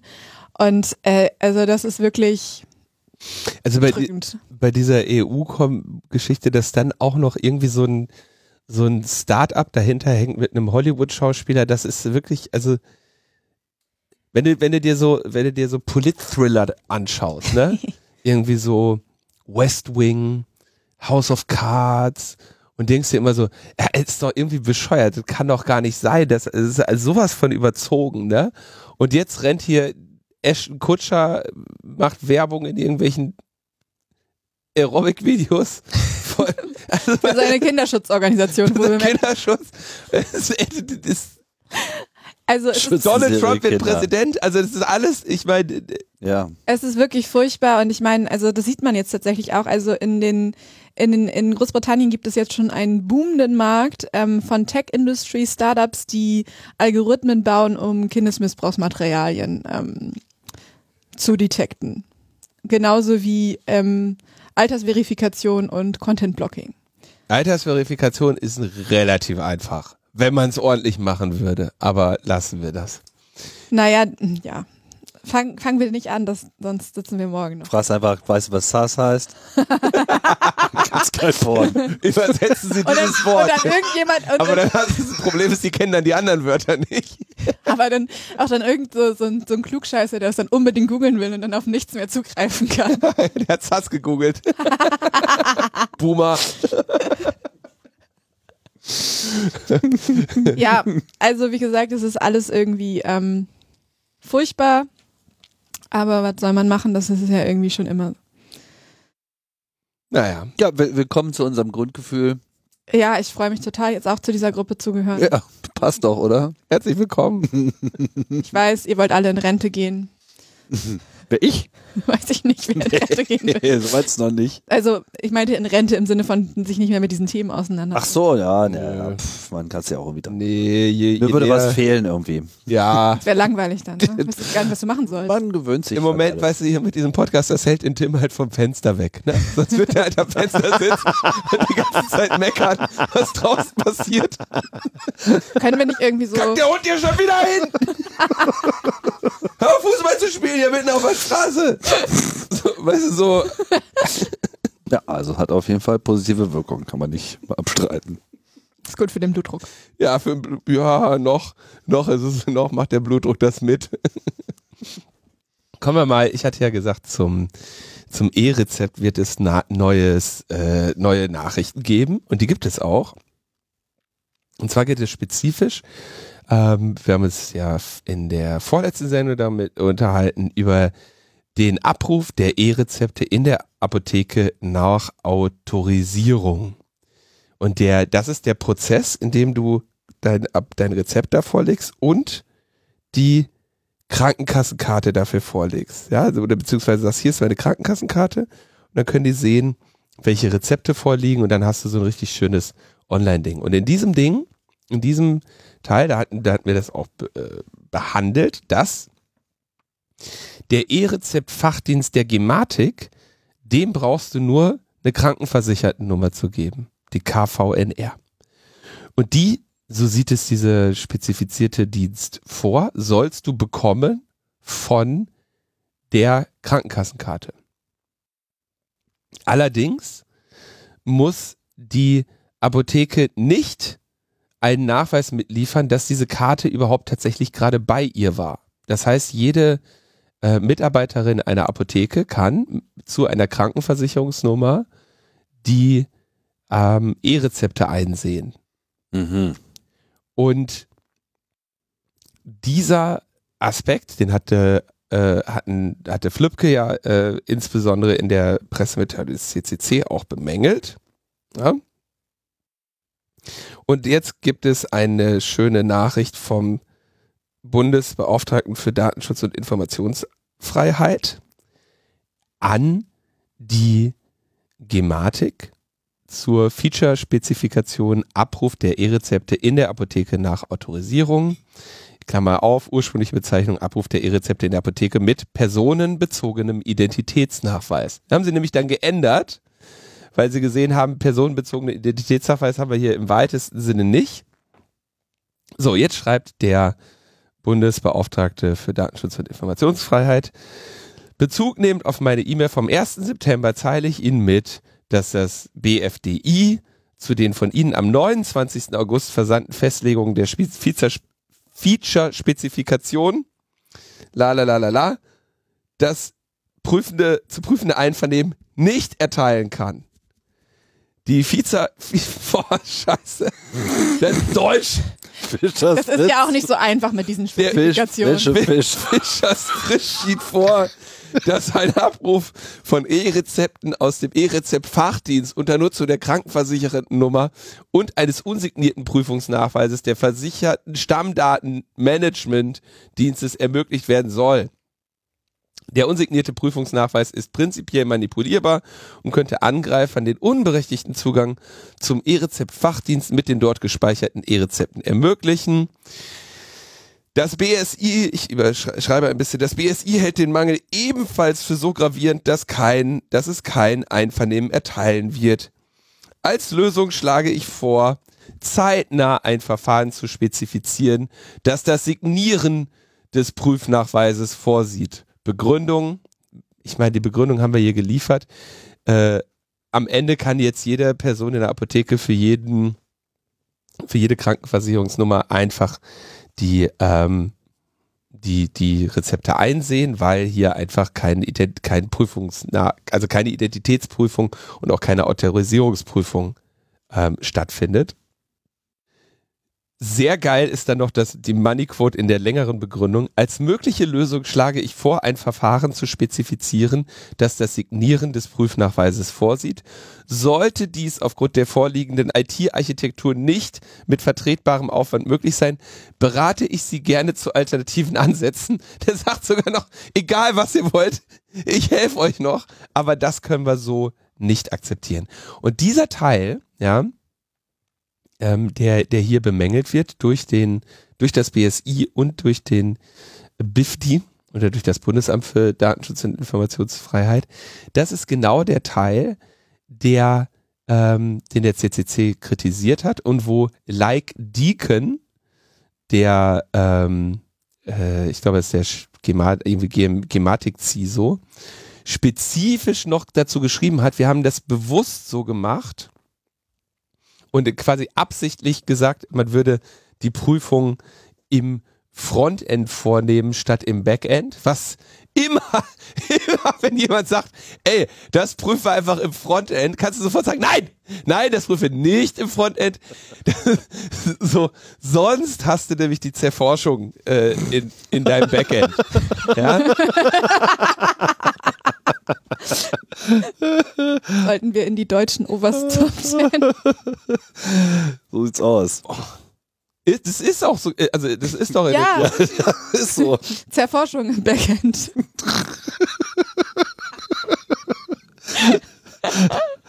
Ja, das wird, also falsche Systemarchitektur wird sofort mit Zerforschung bestraft. Die Armen sind schon total überlastet, weil es keiner richtig Denk doch hinkriegt. mal einer an die Jugendlichen. Na, aber wir haben ja hier in der, in der Folge dazu noch Pause. diskutiert, Tim. Da meintest du ja noch irgendwie, ah, das alles, ich kann mir hier meine Baldriparan beim Doc Morris bestellen. nee, nee, das sind BFDI und BSI anders und das, jetzt bin ich auch durch mit den, mit den Abkürzungen hier. Auf jeden Fall ähm, sehr schön und ähm, das, äh, ja, es ist sehr so schön formuliert hier, ne? Der Missbrauchsanreiz ist vor dem Hintergrund eines zentralen E-Rezepte-Speichers für alle deutschen versicherten Personen sehr hoch. Das Eintrittsrisiko ist angesichts von über 18.000 Apotheken in Deutschland, das sind die mit den gefälschten Impfnachweisen, ne? Ähm, ähm, mit unterschiedlich stark aufgestellter IT-Sicherheit ebenfalls sehr hoch. Ja, sehr schön. Ja. Wo wir gerade über Gesundheitsdaten sprechen. Die EU macht da jetzt was eigenes. Was denn? Wie kommt das? Naja, also die haben sich überlegt, da sind ja so viele Daten und das wäre ja total sinnvoll. Also die sind ja auch, liegen auch so in unterschiedlichen Formaten, je nach Mitgliedsländern vor, aber damit könnte man ja so toll Forschung betreiben. Ähm, auch im Mai, zusammen mit der Chatkontrolle, deswegen wahrscheinlich auch einfach ein bisschen untergegangen, wurde der European Health Data Space vorgestellt, also ein europäischer Gesundheitsdatenraum, der ähm, also alle Dienstleister, egal ob Krankenkasse, irgendwelche Wellnessanbieterinnen oder so, ähm, dazu bringen, ähm, elektronische Gesundheitsakten, zum Beispiel Patientenakten und Abrechnungsdaten an eine erstmal nationalzentrale Stelle zu übermitteln, die dann auch eine sekundäre Nutzung ähm, der Daten außerhalb des Ver Behandlungsverhältnisses ähm, ermöglicht. Ähm, kurz zu diesem Thema sekundäre und primäre Verwendung von elektronischen Gesundheitsdaten. Primär bedeutet, dass sie halt für das verwendet werden, für dass wir die auch unserer Anbieterin gegeben haben, also zur Abrechnung von irgendwelchen Rezepten, Arztbesuchen etc. Und die sekundäre Verwendung von solchen Gesundheitsdaten ähm, beschreibt dann sozusagen das Zugänglichmachen dieser Daten für die Forschung. Ähm, und das ist natürlich ähm, höchst kritisch zu sehen, ähm, weil ja nach wie vor die Frage im Raum steht, ja, so genetische Daten oder Sachen, die man vielleicht nicht so möchte, generell, ähm, wie die halt anonymisiert, pseudonymisiert und sonst irgendwas äh, werden können. Ähm, ja, und das macht, also die EU baut da jetzt mal was eigenes, so dass wir das halt ähm, gesamteuropäisch mal sammeln können. Ah, das ist ja eine super Idee, ne? Da kann ja eigentlich auch wenig bei schief gehen. Wenn jetzt ausgerechnet die Leute, die an, an die Chatkontrolle glauben, sagen wir machen jetzt am besten noch eine europäische Zentraldatenbank für Gesundheitsdaten. Ja, also ich weiß, also es geht ihnen natürlich, sagen natürlich, es geht ihnen darum, dass man dann so grenzübergreifend besser, ne, also wenn du in Portugal ins Krankenhaus gehst, dann Mhm. ist das natürlich dann viel besser für dich, weil dann können sie ja auch auf deine Gesundheitsdaten zugreifen. Ähm, ja, Das ist ja auch ein Aspekt. Also, ich meine, das würde man ja im Zweifelsfall auch wollen. Ne? ja, die Frage ist natürlich, ob so eine zentralisierte europäische Lösung Das ist die Frage. Ja. das Beste ist und das ist ja auch nach wie vor ein Vorschlag und ähm, ich meine, ja, Okay, also das wird, das wird auch noch Thema. Wer kümmert sich darum? Noch niemand. Also ich würde jetzt, äh, genau, noch niemand, ähm, ich habe es im Blick, aber ich bin natürlich nicht in einer Detailtiefe da drin, wie ich jetzt vielleicht in der Chatkontrolle gerade stecke. Ja, wir also es ist ja auf jeden Fall einfach mal schön zu sehen, dass, dass man, dass man hier vorgewarnt wird. Ja, das ist ja bei Logbuch Netzpolitik tatsächlich so. Ihr, ihr werdet vorgewarnt, was die sich als nächstes ausdenken. Dann äh, hört euch das hier zwei Jahre an und denkt, oh, äh, und dann irgendwann, Ist ja tatsächlich eingeschlagen, die Artilleriemunition, die da abgeschickt wurde. Mhm. Ich möchte abschließend nochmal ein paar äh, Worte zu der allgemeinen Zeit gerade verlieren. Wir haben das, glaube ich, hier in der Sendung jetzt noch gar nicht äh, überhaupt gewürdigt, dass jetzt Nord Stream 1 und Nord Stream 2 mit äh, nennenswerten Löchern versehen sind und in die Ostsee blubbern. Was jetzt auch nicht so toll ist. Ist nicht so toll, ne? Auch keine gute Nachricht. Hätten wir eigentlich mit in die Sendung aufnehmen können. Mhm. Während, äh, sag ich mal, die kriegerische Situation in vielen Ländern dieser Erde jetzt auch nicht unbedingt darauf hoffen lässt, dass sie bald vorbei ist. Ähm, und während in Italien, Brasilien, USA, Schweden und so weiter natürlich die Faschisten wieder die Gunst der Stunde riechen und sich als äh, in einer Welt mit zunehmenden größeren Schwierigkeiten und Komplexitäten mit sehr einfachen Lösungen äh, bereitstellen wollen. Und das macht auch die AfD in Deutschland, die am 8. Oktober in Deutsch, in Berlin zu einer Großdemonstration eingeladen hat. Das letzte Mal, dass sie zu einer Großdemonstration eingeladen haben, war im Mai 2018. Und ähm, ich kann sagen, da hat äh, Berlin sich sehr schön gegen, äh, gegen demonstriert. Sehr viele natürlich zu aufgerufen. Mein Lieblingsaufruf äh, war unter dem Motto AfD wegbassen.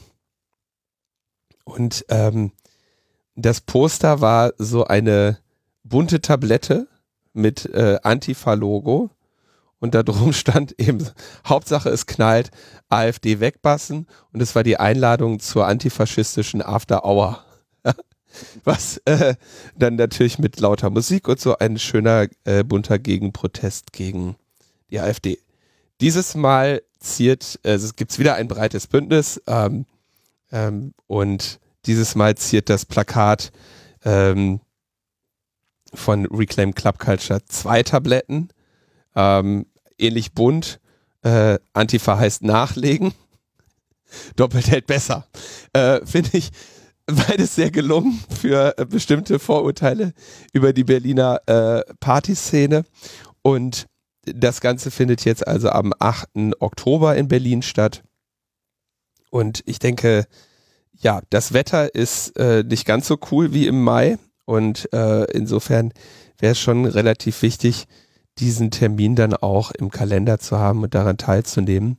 Weil gerade in, in den jetzigen Zeiten muss tatsächlich so, so beängstigend sie sind und so auch inzwischen lange beängstigend sie sind, ähm, klar gemacht werden, dass äh, ja wir leider, leider, leider mal wieder Leute brauchen, die mit einer Komplexität umgehen können und die nicht aus ähm, aus der Komplexität dem Drang auf einfache Antworten nachgeben und die Vollidioten wählen. Deswegen möchte ich das nochmal besonders hervorheben, bevor wir grundsätzlich zu den ähm, Terminen kommen. Jetzt auch mit musikalischer Begleitung. Wenn du möchtest, auch mit musikalischer Begleitung. Meinetwegen.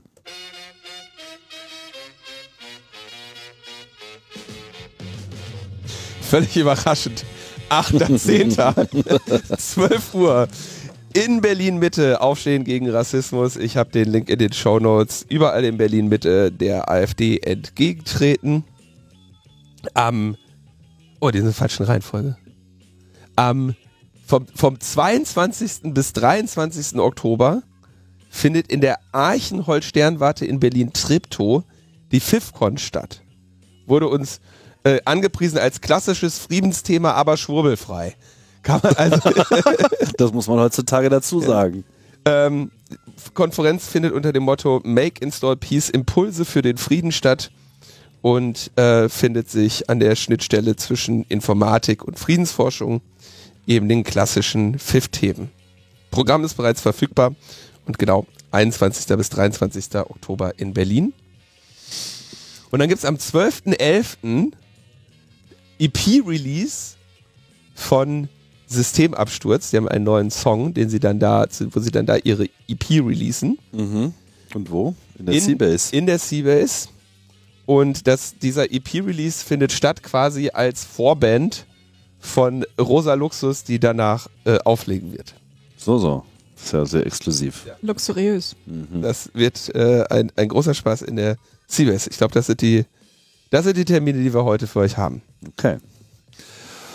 Und das war dann äh, sozusagen damit auch äh, die Themenwelt, die wir heute, diese Woche für euch haben. Oder? Ich könnte echt mal wieder ein schönes Thema gebrauchen. Hm. Eine andere Leier. Na, denkt ihr was aus. Gucken. Also. Ansonsten nehmen Ich wir es schon überlegt, ob ich einen Wirtschaftspodcast mache, aber dann gibt es auch keine schönen Themen. Wirtschaft über was? Über fallende Kurven. So. Ich Ich bleibe erstmal noch eine Weile bei Krieg und dann. Ja, da ich gibt's ja auch was. sehr schön, ne? Also bei Tim gibt's auch, bei UKW gibt's so gute Nachrichten. Atomkrieg nicht vor Weihnachten. Toll. Man muss immer das Positive sehen. Also wenn wir Atomkrieg haben, dann haben wir wenigstens keine TED-Kontrolle. Äh, ich glaube, das geht auch Hand in Hand. Alright. Kalesi, vielen Dank fürs Kommen. Vielen Dank für die Einladung. Ja. Und deine, äh, deine, dein Zugriff auf den europäischen ähm, Gesetzesprozess, den du ja auch hast. Den mentalen Zugriff hast du zumindest. Gucken, was wir da noch bewegen können. Aber wir wissen ja auch immer, die Sachen, die äh, am Ende kommen die dann doch oft äh, auch ins Trudeln. Darauf ist zu hoffen. Vielleicht sind Ilva Johansen und äh, Ursula ja irgendwann mal weg und vielleicht finden die Nachfolger den Gesetzentwurf dann doof. Ja, ich glaube, die Ursli bleibt erstmal noch eine Weile. Die Liste, die haben wir schon oft uns, also der, für die haben wir uns schon oft ein Stoppschild gewünscht. Aber die ist auf der Datenautobahn Gut unterwegs. unterwegs. Eine Schiene.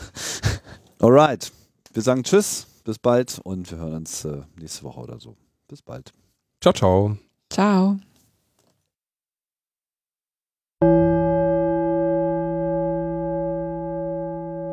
Auch in diesem Jahr können Jugendliche über das Jugendwort des Jahres entscheiden. Und diese zehn Wörter stehen in der ersten Abstimmungsrunde 2022 zur Auswahl. Gomme Mode, Sü, Smash, Wild, Digger, Macher, Bodenlos, Slay, Sass und Bre. Die Abstimmung läuft bis zum 13. September über die Website des Langenscheidt Verlags.